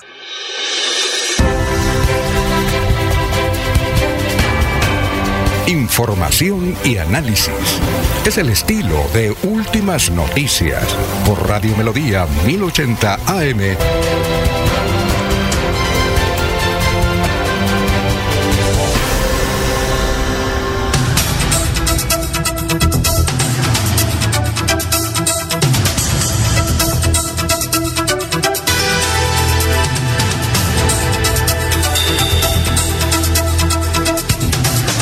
Son las 6 de la mañana, 36 minutos. Jorge, noticias. Don Alfonso fue enviado a la cárcel el presunto autor del feminicidio cometido en Piedecuesta el pasado viernes 22 de septiembre. Un juez de control de garantías impuso medida de aseguramiento en centro carcelario contra Luis Eduardo Calambas Artunduaga, de 31 años, por el delito de feminicidio agravado. Era el compañero sentimental de Natalie, de Natalie Cortés, de 38 años, quien recibió dos puñaladas en la madrugada del viernes último y quien fue hallada sin vida en su habitación por uno de sus hijos hacia las 9 y 10 de la mañana del mismo día. El asesinato sucedió en el apartamento 303 de la Torre 11 del conjunto Palco de Barro Blanco, ubicado en la carrera 3W 1416 de pie de cuesta. Natalie vivía allí con sus tres hijos de 3, 7 y 16 años y con Eduardo. Con él habían departido la noche anterior en un establecimiento comercial y llegaron al apartamento hacia la 1 y 30 de la madrugada. El ataque a la mujer habría sucedido entre las dos horas y los 20 minutos después, ya que varias cámaras de seguridad registraron el momento en que Calamba Sartunduaga salía del conjunto residencial con un morral a cuestas.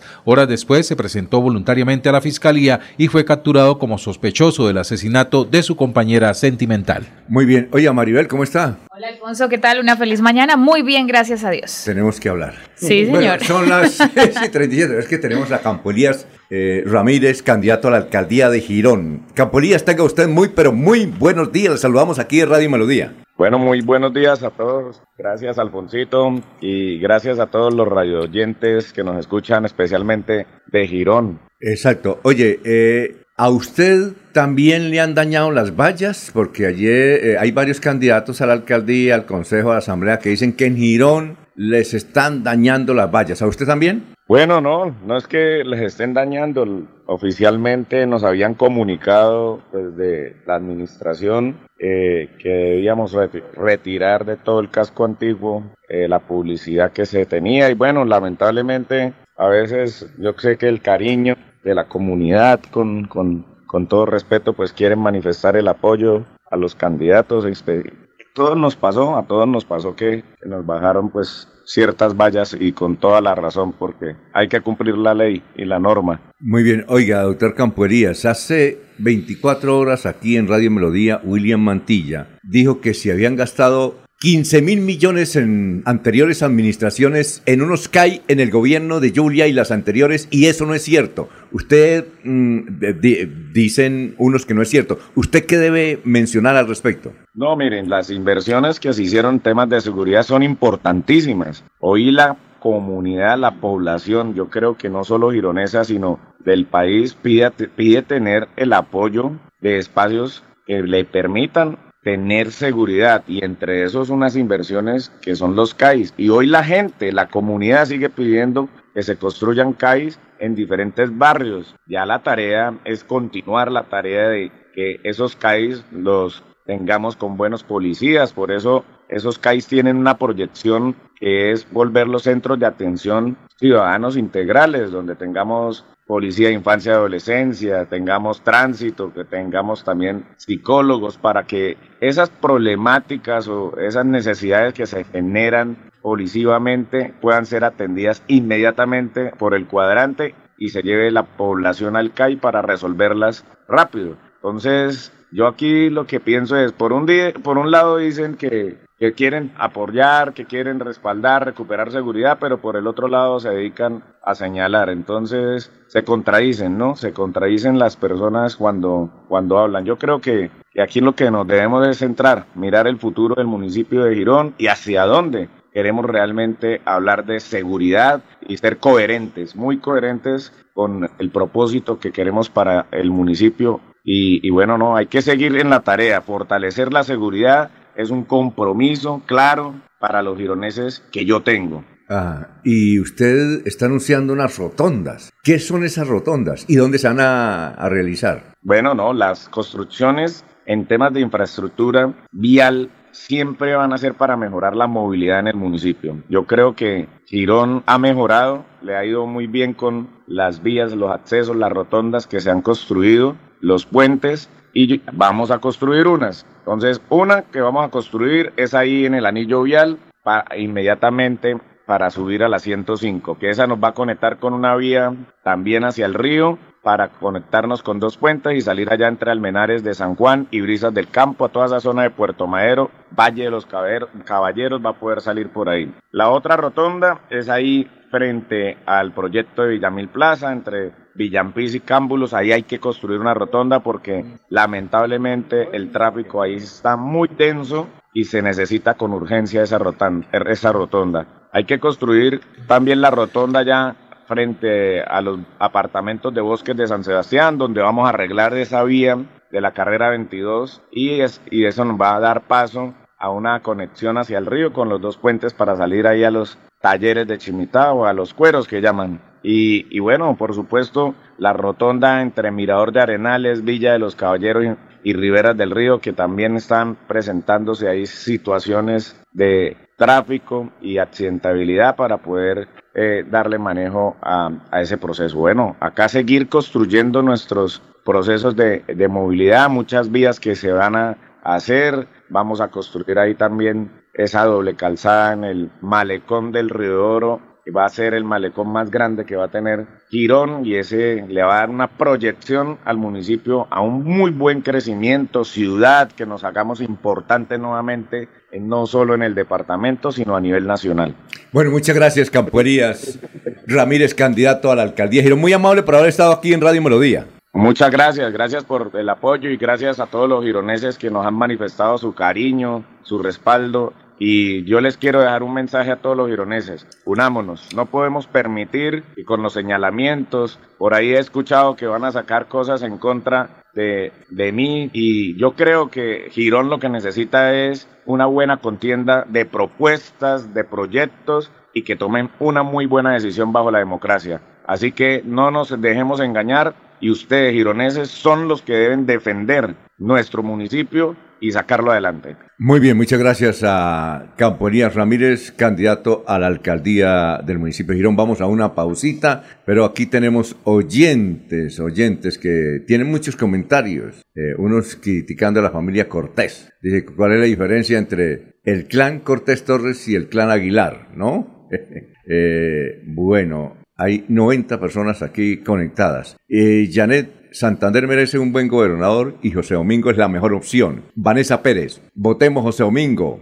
Adriana Farag, el mismo José Domingo asevera que son un clancito, el hermano aspirante a la alcaldía, el hijo parlamentario y el aspirante a gobernador. Entonces queda claro que lo único que saben hacer es vivir de la política. Son las 6 y 44.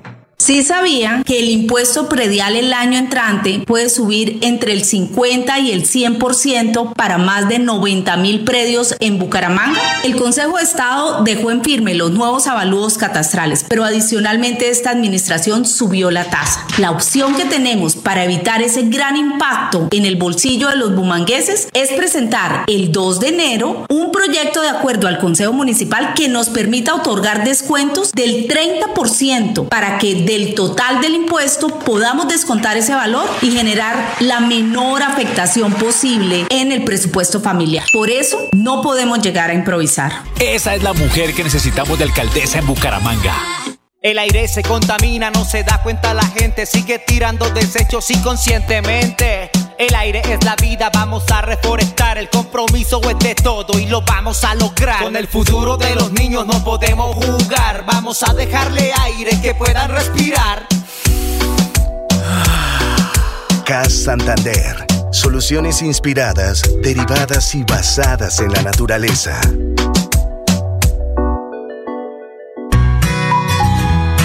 El Cuerpo de Bomberos Voluntarios de Florida Blanca recomienda, en esta temporada de menos lluvias y fenómeno del niño, no se acerque a los incendios si no cuenta con el conocimiento ni las herramientas apropiadas para su extinción. Aléjese y ubíquese en un lugar seguro. Ante cualquier emergencia, comunicarse de manera inmediata a la línea 119, disponible las 24 horas, los 7 días de la semana. No realice reportes por mensajería instantánea como WhatsApp.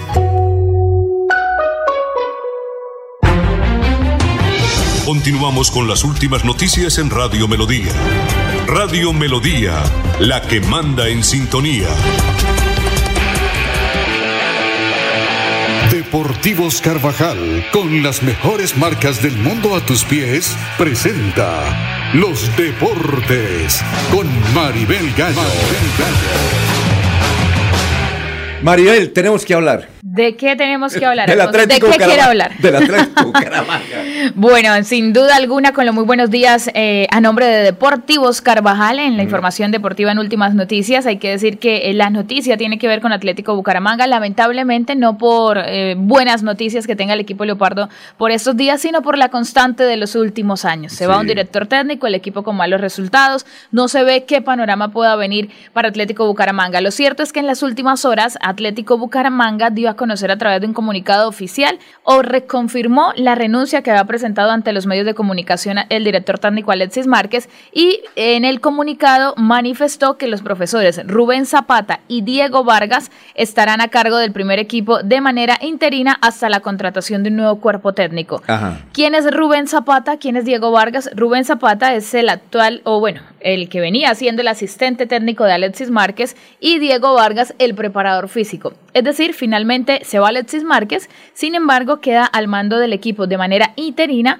los dos eh, que vendrían siendo parte del cuerpo técnico del ¿Qué pereirano? Alexis Márquez. Que son. Rubén Zapata y Diego Vargas. Van a estar por otro. ahora de manera encargada. Había otro nombre por ahí, si no recuerdo, pero había otro nombre. que estuvo sonando Sí. Ayer, en horas de la mañana, de manera eh, extraoficial, digámoslo Sí. de, de alguna forma, se conoció algunos nombres que estaban en esa baraja de interinos. Uno de ellos era Andrei Moreno, que es el actual director técnico de la categoría sub-20, Y que ha venido otro, sí. trabajando, y Luis Llanes, Ah, Llanes. exfutbolista, que Sí. eh, ha venido trabajando en los últimos años en el fútbol formativo y actualmente llegó al Atlético Bucaramanga también para trabajar en divisiones menores. Sin embargo, se descarta con el comunicado oficial que ayer finalizando la noche comparte Atlético Bucaramanga, en donde es el asistente técnico y el preparador físico que tenía Alexis Márquez, Sí. los que estarán a cargo del equipo en lo que resta, yo creo que de la liga. ¿Por qué digo en lo que resta? Sí. Hablando directamente con el presidente Jaime Elías Quintero, manifestó que desde ya están en búsqueda del nuevo director técnico, pero que se tomarán el tiempo prudente y necesario Ajá. para tomar la mejor decisión. Eso quiere decir que por lo que queda del semestre, eso no va a suceder. Finalizando temporada, quizás se conocerá el nombre de quien vuelve a ser director técnico en propiedad de Atlético Bucaramanga. Ah, muy bien. Son las 6 y 49.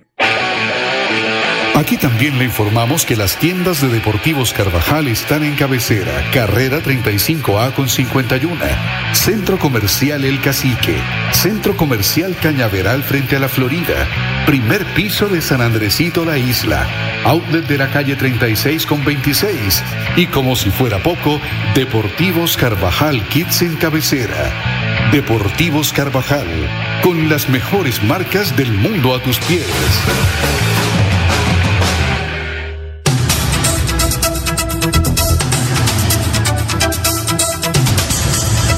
Muy bien. Yo soy María Isabel. ¿Quién es María Isabel? Bueno, muy buenos días para todos. María Isabel Mantilla es una mujer de 38 años de edad, madre de dos adolescentes, administradora de empresas, actualmente estudiante de Derecho y actualmente concejala del municipio de Girón. ¿Ah, es concejala? Sí, señor. Soy concejala del municipio de Girón, ¿De qué partido? del partido de la U. Ah, y ahora está con la U. Y ahora quiero ser esa voz y representación en la Asamblea Departamental de Ah, todos los santanderianos ya. por el partido de la U con la U66. ¿La conocía, Freddy? Pues eh, sí, pero no personalmente, o sea, más o menos sabía Es que es muy linda, era ¿no? concejal municipio de señorita, Girón. parece señora Colombia. Muy linda, claro. Sí. Muchas gracias. Muy bien. ¿Dónde estudia? ¿Dónde estudió? ¿Dónde está estudiando? No, porque dice que Derecho. Estoy cursando Derecho en Uniciencias, Ah, Ahí ¿qué cerca de semestre- Ana Julia. ¿Qué semestre va? en quinto. Bueno, ¿y qué propone para llegar a la asamblea?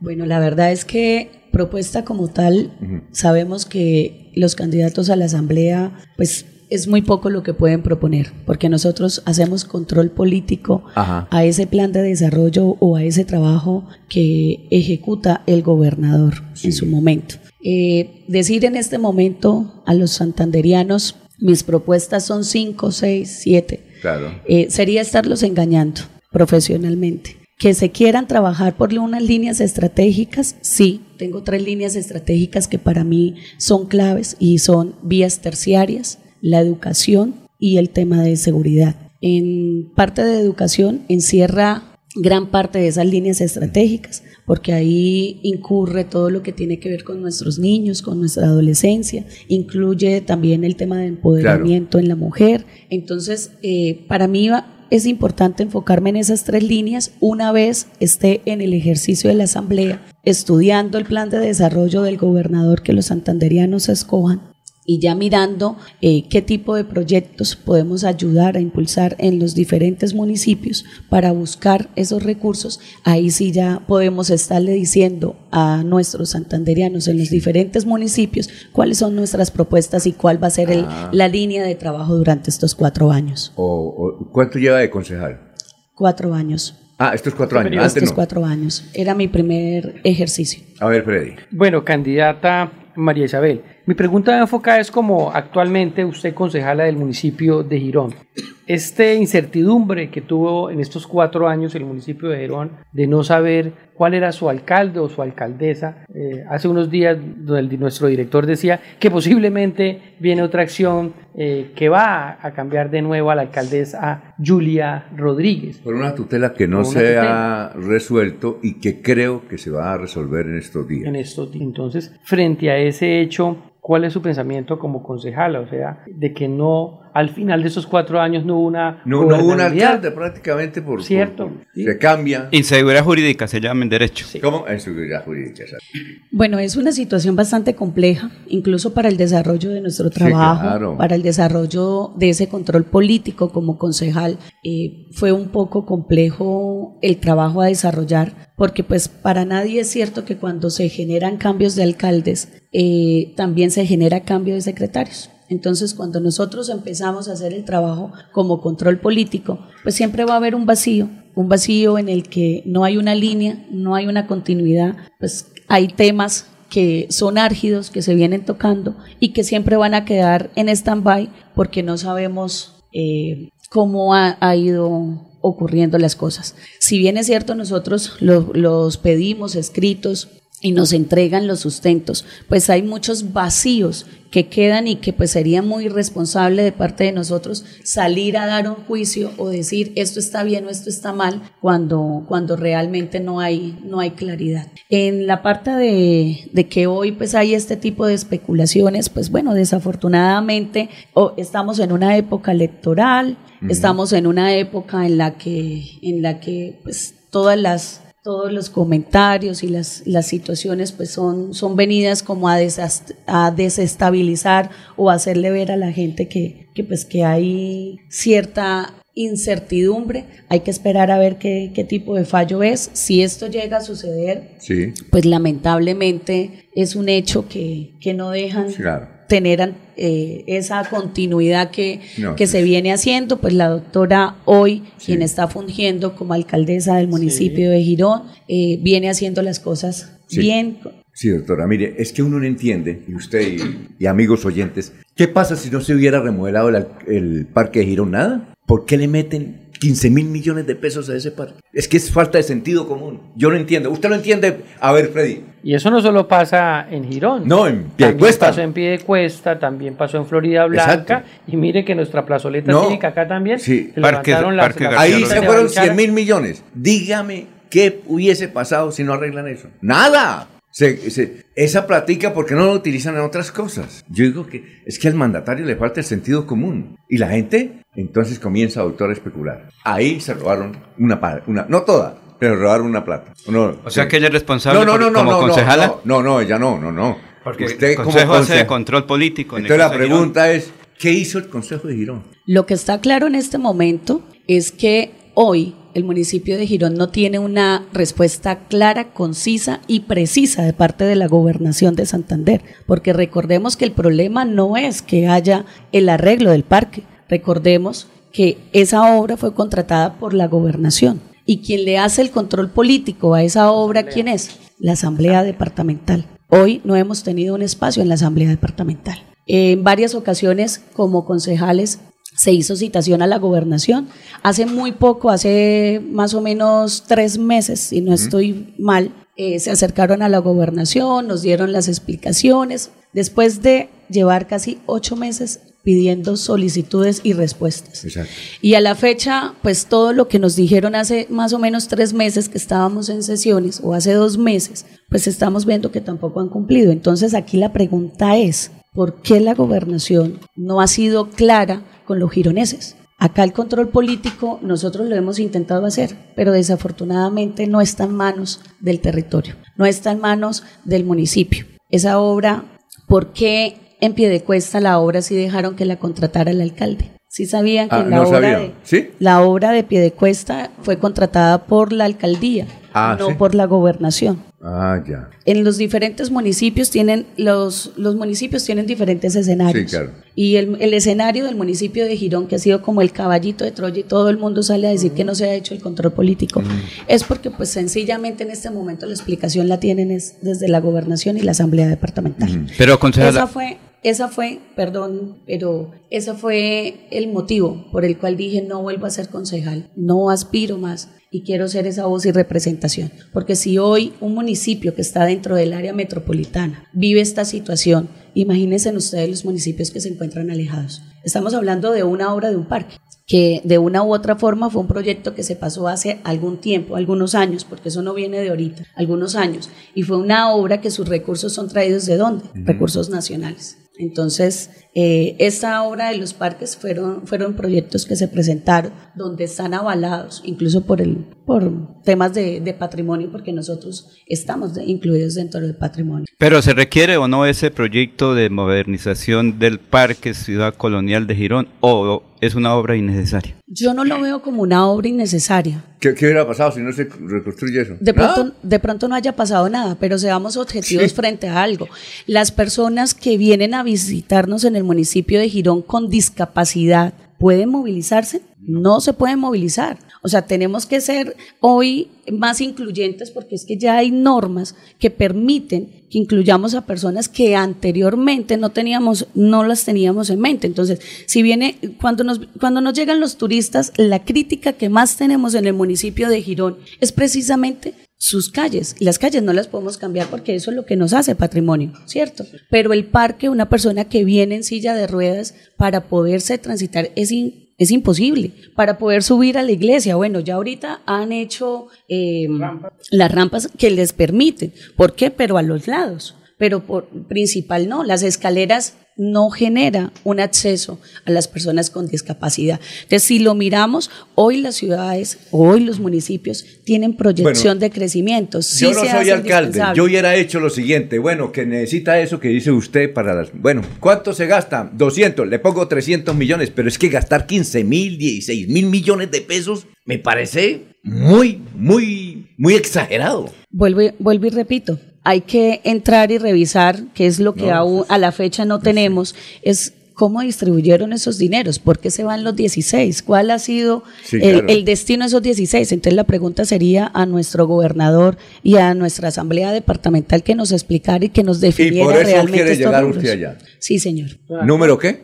La U66. U66. Alfonso, y la competencia y en la asamblea va a estar difícil. ¿Por qué? Candidata, Yo no le estoy diciendo que usted no vaya a ser diputada. No. Porque si ya Y es sería una concejala, gran diputada porque mire. debe saber habla muy cómo bien, es. Se defiende, Vo- Voy ¿no? a revisar acá, estoy Se buscando eh, a los candidatos para que hagamos una lectura rápida de todos los Edwin candidatos. Sánchez, ¿cierto? Edwin Ah, eh, Sánchez. No, Edwin Vargas. Vargas, sí. Vargas. ¿Quién más está ahí? Ya Eh, vamos a filtrar acá y vamos a hacerlo rápidamente Sí, el rápidamente. recorrido de todos los candidatos. Mire, sí, el que está nombrando ahorita Sí. Edwin es el Vargas. está eh, de primero en la lista Edwin Alexis Vargas Rojas. Sí. ¿Quién más está? Está Fabián Andrés Pachón Fonseca, Sí, ¿quién más? Javier Eduardo Trillos Zapa, Ajá. Vidal Tirado Tras la Viña, Anabel Tarazona igual. Ah, sí, la de Diputada. la de la Liga, que es diputada. Ah, Anabel Tarazona. Sí, claro. Claro que sí. Tuvo el asesor por aquí. Estuvo aquí Sí, hace exacto. minutos el asesor. El ex asesor, sí. Ah, el asesor, sí, sí, sí. Eh, Frailen Humberto Prents Herrera, Eduardo Albeiro Serrano Leal, Crisóstomo Archila Ovalle, José Luis Abril Porras, la de Andrea Blanco Pimiento, ¿Cómo, Mario, cómo, cómo es ella? La de Andrea Blanco Pimiento. Ah, es la cuñada del gobernador. No, Uy, fue secretaria de, de la mujer en la gobernación de Santander. La cuñada de Casi Coronel prima. Aguilar. Sí, ¿quién más? O sea, podríamos decir que es la candidata del Coronel Aguilar. Sí, sí. Muy bien. Sí, siga. María Eugenia Moreno Niño, Sí. Doris Elisa Gordiño Garcés, Orlando Burgos García, Sergio Fabián Beltrán Colmenares, Marlon Serrano Higuera, María Isabel Mantilla, que aquí la tenemos. Muy bien. Entonces están, ah, y es una coalición de partidos, ¿no? El partido de la U y el partido político La Fuerza de la Paz. Muy bien. ¿Y a la gobernación con quién va a votar? Héctor Mantilla, ¿Y a la alcaldía de Girón? Campo Elías. Ah, muy bien. Es nuestra mejor opción. Bueno, estamos bien, ¿no? bueno, frente al tema de, de la competencia, eh, la verdad es que con, con respeto y con cariño y admiración a todos los participantes que hacen parte de la lista de la U, considero que la competencia la tengo es conmigo misma. Realmente. Aquí lo que estamos es haciendo un ejercicio, un ejercicio en el que como profesionales eh, nos presentamos a las comunidades, a Santander me he presentado como María Isabel, como profesional y como hoy concejala del municipio hay de un Girón. tema que llama María Isabel me quiere gobernar. Algo así. Hay una canción que es muy sonada. Y, no, O sea, y veo mucho, el, cora- campaña, y veo para mucho el corazoncito. Veo el Es María corazón. Cristina. Mire, mire que ese- y mire que ese corazoncito es mucho en Girón. Por yo va. mirando está el corazoncito, creo que Jonaviu lo utilizó, el corazoncito que utilizó Julia. No estoy seguro si Carlos Román lo utilizó, pero Campo Elías sí lo está utilizando. Es que el corazón nos transforma. Ah. Transformó a Girón y ¿Es del transformará a corazón de Santander. Jonaviu? Muy bien. ¿Cómo? ¿Usted del corazón de Jonaviu? Del equipo. Del equipo, del Ah. corazón político. ¿Y cuál es su lema? ¿Cuál es su lema? Transformaremos juntos a Santander. Muy bien, gracias. Muchas éxito, gracias ¿no? a muy todos ustedes. En todo caso, muy bonita. Muchas gracias. Físicamente. Sí, eso dicen. Dicen que me veo mejor en persona que, No. que en fotos. Por No, eso... en foto también se ve muy bonita. Por eso la idea es recorrer los 87 municipios de Santander para que las personas me puedan dar su opinión. Cuente con el voto de Laurencio. Cuente, sí. no, el voto Girón. su- su voto. Comprometa su voto. Bueno, eh, siete, cuatro minutos. Aquí Bucaramanga, la bella capital de Santander. Transmite Radio Melodía, Estación Colombiana, HJMH, 1080 kilociclos, 10.000 vatios de potencia en antena, para todo el oriente colombiano. Cadena Melodía, la radio líder de Colombia. Llegó el momento del cambio, nuevas ideas también. Lo que tanto buscamos, por fin se va a poder. Con Juan Tarazona, el cambio es ahora. Por Florida Blanca, el pueblo se levanta. Este 29 de octubre, vota por Juan Tarazona, número uno en el tarjetón. Cambio radical. Publicidad, política pagada. En Radio Melodía, últimas noticias. Las noticias de la hora. Las noticias de la hora. Bienvenidos, soy Florentino Mesa y esta es la vuelta al mundo en 120 segundos. El bombardeo ucraniano contra el cuartel general de la flota rusa en el Mar Negro en Crimea fue realizado a petición de los servicios de inteligencia estadounidense y británico y coordinado con ellos, aseguró hoy la diplomacia rusa. Al menos 114 personas han muerto y más de 200 han resultado heridas por un incendio esta madrugada en la sala donde se festejaba una boda en la provincia de Nínive, en el norte de Irak, mientras que el Ministerio de Salud del país indicó que la situación está bajo control. La Asamblea General de la ONU tiene que apoyar a los gobiernos que buscan reconocer jurídicamente como apartheid de género la creciente represión de mujeres y niñas por parte de los gobernantes talibanes afganos, declaró la oficina de la ONU que promueve la igualdad de género.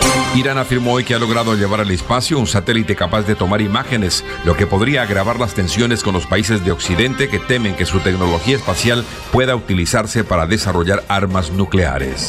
El jefe del ejército de la India afirmó que su país está comprometido en mantener un Indo-Pacífico libre y estable, donde se respete la soberanía y la integridad territorial de todas las naciones, ante una creciente preocupación por la influencia de China en la región.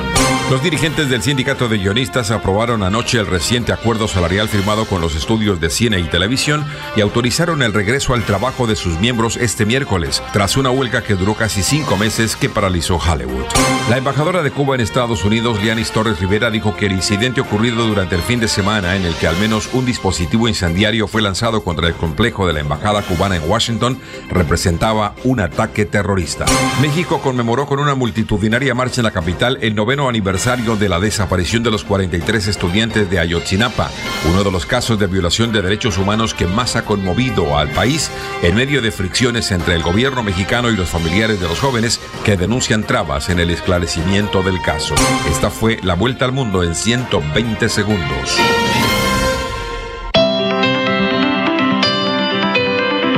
En la calle está la gente. En la calle están las noticias. En la calle está la radio. Donde la ciudad vive, donde la ciudad se mueve, se producen las noticias y ahí está nuestra radio. Melodía, en la calle, al lado de la gente, donde se viven las noticias.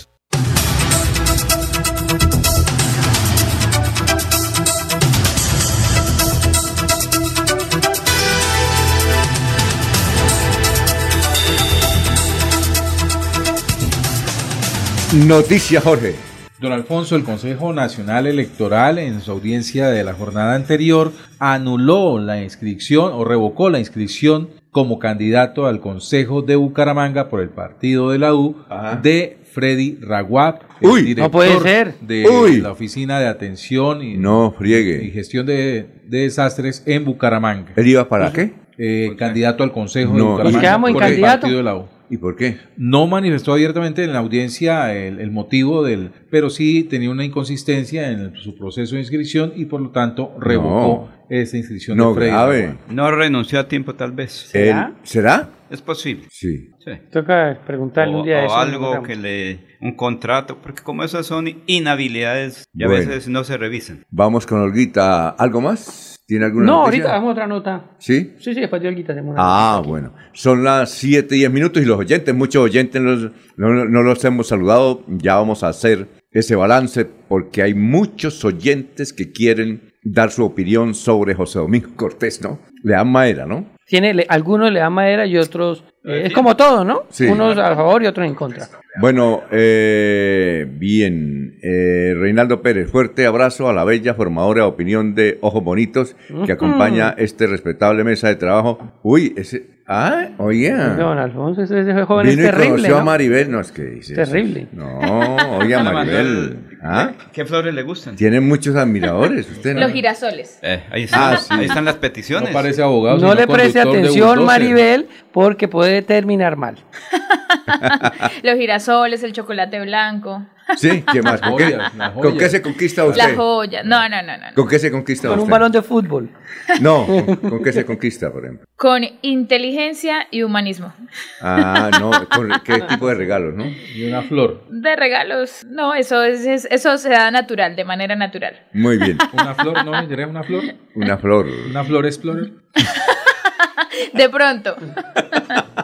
Bueno, Olguita, buenos días. Muy buenos días, Alfonso. Muchas gracias. El saludo también para los compañeros de la mesa de trabajo y todos los oyentes de Últimas Noticias de Melodía. Colegios oficiales de Bucaramanga tendrán representación en el Encuentro Nacional Folclórico y Cultural del Magisterio, que se cumplirá en noviembre en la ciudad de Manizales. El apoyo y liderazgo de los docentes estuvo a cargo de Jorge Delgado, líder de bienestar laboral de la Secretaría de Educación. En esta fase eliminatoria departamental fuimos tercer puesto en la modalidad de teatro con docentes representantes de la institución educativa Camacho Carreño, con su obra Mariana en su laberinto, y campeones en la modalidad de pintura con la docente Lady Viviana Carrillo Ayala de la institución educativa de Santander, con su obra en carboncillo y lápiz blanco llamada Estoicismo. También fuimos campeones en la modalidad de música, con el docente Gerson Belandia Carrillo de la institución educativa José Celestino Mutis, interpretando una obra de Torbellino, Viva la fiesta del maestro Luis María Carvajal, oriundo de la provincia García Rovira. En el encuentro folclórico, los docentes participarán en las categorías de pintura, oratoria, teatro, música y danza, actividades que fortalecen el talento artístico. Continúen con más en Últimas Noticias de Melodía. Un feliz miércoles para todos.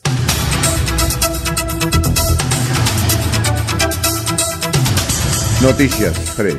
Don Alfonso, cada acción tiene su reacción, ¿no? Sí. Y así como el gobernador hizo sus declaraciones, pues ya José Domingo tuvo su reacción y así la tuvieron otros candidatos y vendrán más. Pues recuerden ustedes aquí, don Alfonso, que algún día estuvo el candidato a la Asamblea del Partido Verde, Darwin David Vargas Rincón. Sí. El hijo del tocayo Sí, sí, Vargas. claro, sí, ¿qué pasó? Y que también es unas explosivas declaraciones frente a un diputado actual Sí, que también quiere aspirar a la Asamblea, No, que es el Alexander diputado Medina Alexander. Medina. Ajá. Pues bien, el diputado, a partir de esas declaraciones que según el diputado pueden ser injuriosas, pues le entabló una acción penal ante la fiscalía y lo denunció por injuria y calumnia, Calumnia. al joven Darwin David Vargas Rincón, que ahora vamos a ver si eh, los amigos abogados del Partido Verde van a ayudarle en la defensa, Hmm. de- porque pareciera que lo mandan de, eh, ¿cómo se dice?, carne de cañón Sí, claro. para que ataque a los demás y ahora a defenderse por injuria y calumnia. Un joven de 20 años que hasta ahora Sí. está saliendo adelante o quiere salir adelante. Y él fue el que pidió venir acá. Como Bien, ¿no? dirían en Vélez, moño pa' él. Pues el papá es uno de los mejores eh, cantautores. de- Noticias, eh, Maribel. Para contarles a todos ustedes que eh, hace unos días les hablaba de un evento importante, primera vez en la historia que se hacía para natación de élite en Santander, pues finalizó con éxito esta actividad durante el fin de semana en donde más de 180 deportistas nacionales e internacionales de la paranatación élite mundial estuvieron en el complejo acuático del Inder Santander, donde el equipo de Bogotá se quedó con el primer puesto en la general, evento que sirvió además como preparatorio para los Juegos Paranacionales 2023, importante para los deportistas de paranatación del departamento de Santander. Nos escribió una señora dirigiéndose a ustedes, y Paquirá creo, diciendo que hay un jugador de Fortaleza que es de Bucaramanga y que se lo saludan. ¿De, de quién se trata? Creo yo que es Sebastián Navarro, que estuvo también siendo parte como de divisiones menores de Millonarios. Ah, ya, ya, ya. Y eh, hoy por hoy está en Fortaleza, que hace parte eh, de la segunda división del fútbol colombiano y está teniendo como un buen momento. Y Si no estoy mal, ha marcado, ha marcado goles Ajá. 3, 2 en este año. Ah, bueno. Hay que, hay que seguirle la lupa de pronto a Sebastián Navarro, pero sí he escuchado el nombre de Sebastián, así que, eh, bueno, mira, no sabía que en Zipaquirá es la mamá. Él, tengo entendido, es de nacimiento bumangués. De- no, sí, que eh, ella creo que es de Santander, pero viene de Paquirá y escucha el noticiero porque dice que, que se- que le gusta enterarse de las noticias de Santander. Bueno, y Fortaleza es uno de los equipos que está ahí peleando siempre entre los primeros lugares de la B en estos momentos. Muy bien. Eh, ¿Tiene usted ya, a ver, ¿qué, qué- ya tiene el audio? Sí, don porque Alfonso, no, tenemos video, video, Video. de eh, la audiencia de la jornada anterior en la El Consejo Nacional Electoral. Electoral, donde precisamente le, se entrega la resolución con la cual se revoca la inscripción de Freddy Ragua Casas como candidato al Consejo de Bucaramanga. y Edgar Ragua Casas. Consejo Municipal de Bucaramanga, Departamento de Santander, ambos avalados por el partido político Unión por la Gente. Resuelven revocar la inscripción de la candidatura del señor Freddy Edgar Ragua Casas, Consejo Municipal de Bucaramanga, Departamento de Santander, avalado por el partido político de la Unión por la Gente por incurrir en un causal de inhabilidad consagrada en el numeral 1, artículo 40 de la Ley 617-2000, con ocasión de las elecciones a celebrarse el 29 de octubre. Ahí. No, Entonces, no, esa es no. la resolución. Nos quedamos sin candidato, don Oiga, Alfonso. no, y él ¿Ahora que qué me- hacemos? Y nos había pedido, nos había pedido que quería venir aquí a Radio Melodía. ¿Ah? Y eso que, pero que, don Alfonso, cuando Sí. le interponen esas audiencias del Consejo Nacional Electoral, Sí. es porque hubo una acción previa para que haya audiencia, ¿no? Sí. Habría que saber quién puso esa acción allá de Raguá. Él ¿Cuál sabe. amigo le, no, le él puso eso saber, allá? Él debe saber, claro. Porque es un consejo, ni siquiera es una campaña Claro. alcaldía, gobernación. Todas se pueden demandar, pero habría que preguntarle a Raguá cuál es el amigo que no lo quiere. Son las 7:17. El aire se contamina, no se da cuenta la gente, sigue tirando desechos inconscientemente. El aire es la vida, vamos a reforestar, el compromiso es de todo y lo vamos a lograr. Con el futuro de los niños no podemos jugar, vamos a dejarle aire que puedan respirar. CAS Santander. Soluciones inspiradas, derivadas y basadas en la naturaleza. Ole, mano, ¿nos pegamos la rodadita en bici hasta Morro? No, mi perro, pero esa carretera está toda llena de huecos. Hace como 30 años que está vuelta nada. ¿Cómo se le ocurre? ¿Hace cuánto no pasa por allá? La alcaldía la arregló desde el Parque del Agua hasta el antiguo Corcovado. Vamos pa' que vea. Oiga, esto quedó excelente. Así aguantan venir todos los días. Obvio, ahora sí no tiene excusas. Definitivamente, cuando se invierten bien los impuestos, se nota. Alcaldía de Bucaramanga. Gobernar es hacer. Estas son últimas noticias en Melodía 1080 AM. 1080 AM. Soel Caballero está en Últimas Noticias de Radio Melodía 1080 AM. Buenos días, Alfonso, para usted, para los compañeros y igualmente para todos los oyentes. El Departamento de Policía Magdalena Medio dio a conocer el balance del Plan Choque 360 que se orienta a combatir el delito en todas sus modalidades, como el homicidio, hurto, el tráfico local de estupefacientes y la extorsión. En desarrollo de este plan se afectaron finanzas criminales y se rompieron las cadenas del delito, con 56 capturas en el Magdalena Medio, 17 capturas por tráfico, fabricación o porte de estupefacientes, 10 capturas por aprovechamiento ilícito de recursos naturales, 8 capturas por fabricación o porte de armas de fuego, 7 capturas por hurto, 4 capturas por receptación, 4 capturas por documento falso, 2 capturas por violencia intrafamiliar, una captura captura por violación de habitación ajena, una captura por lesiones personales, una captura por homicidio, una captura por violencia contra servidor público. Se incautaron 13 armas de fuego, un arma traumática, 7 motocicletas recuperadas incautadas, 6 celulares recuperados incautados, 3 artefactos explosivos tipo tatuco, un vehículo recuperado e incautado, más de 100 gramos de bazuco, más de 33.500 gramos de cocaína. Se recuperaron 69 millones de pesos. También en las últimas horas, la policía del Magdalena Medio dio a conocer la captura de dos sujetos que previamente, mediante la intimidación, habían robado dos millones de pesos de un establecimiento de comidas rápidas. Noticias con las que amanece el distrito continúen compañeros en estudios en últimas noticias de Melodía 1080 AM. Enrique Ordóñez Montañés está en últimas noticias de Radio Melodía 1080 AM. Profesor Enrique Ordóñez, tenga usted muy buenos días. Luz Marina Díaz dice, ¿por qué los españoles no piden un café negro sino un café puro? Profesor, tenga usted muy buenos días. Muy buenos días, Alfonso y oyentes de Últimas Noticias. Doña Luz Marina, pues eh, sucede que en España, desde el momento de invitar a una persona a tomar un café, cambia la forma de pedirlo a la forma de, de Colombia, de los colombianos y de otros lugares.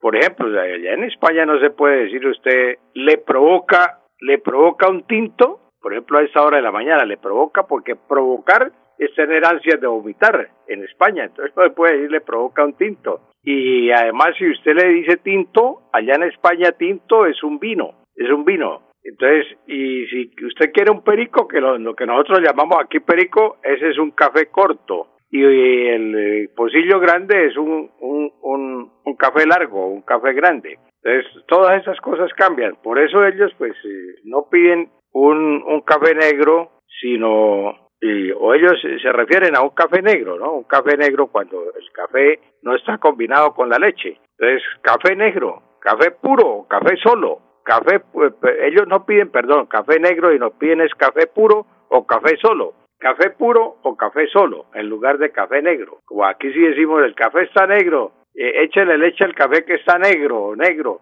No, ellos dicen café puro o café solo, café solo, el que no tiene mezcla con leche. Esa es la respuesta que le podemos dar a doña Luz Mari Alfonso. Manuel Antonio Arias dice que si es correcto encabezar un memorial con la expresión yo, furano de tal, con cédula número tal, o en otro caso, decir los abajo firmantes. No, no, no, eso es incorrecto, ya lo hemos tratado aquí en varias oportunidades, que esos son los memoriales, que los abogados se pegan generalmente a las a los formatos que existen ya y entonces dicen yo, Alfonso Pineda identificado, yo, Freddy Garzón, cosas, no, no, ese yo sobra, sobra. Es, por ejemplo, si usted va a hacer un memorial, Alfonso Pineda, identificado con cédula de ciudadanía número tal. Freddy Garzón, identificado con cédula de ciudadanía número tal. Jorge Caicedo, identificado con cédula de ciudadanía tal. Laurencio Gamba, identificado con cédula de ciudadanía número tal. Enrique Ordóñez, identificado con cédula de ciudadanía número tal. Pero no, ese yo sobra en los memoriales. Y cuando se hace una solicitud, no se puede decir como dicen siempre, los abajo firmantes, los abajo firmantes. Eso es incorrecto porque usted siempre firma abajo, nunca firma arriba. el, el memorial no se encabeza firmando arriba, sino se encabeza firmando después del contenido. Entonces, es, ese, los abajo firmantes es incorrecto. Se puede decir los firmantes, pero no los abajo firmantes porque siempre se firma abajo. Esas son dos inconsistencias de los formularios de Manuel, Manuel Antonio. Muchas gracias, profesor, muy amable. Gracias a usted, Alfonso, y a todos los oyentes. Un feliz día. La de irnos, Freddy. Don Alfonso, aquí en esta mesa anunciamos hace varios meses un evento especial que arranca en la ciudad de Cúcuta el día de mañana, que es Bioexpo, 28, 29 y 30. Pero posteriormente la otra semana, 5, 6 y 7 de octubre es Bioexpo en Senfer Bucaramanga, es en el. Gran Santander. Bioexpo es como el mundial de los negocios verdes en Colombia. Pues, en, en Colombia. Sí, claro. Sí, la- la- la- el campeonato de fútbol en Y Colombia. es en Cefer. En. Eh, 28, 29 y 30, Cúcuta, 5, 6 y 7 de octubre, Bucaramanga, en Senfer. Ah, muy bien. La de irnos, Jorge.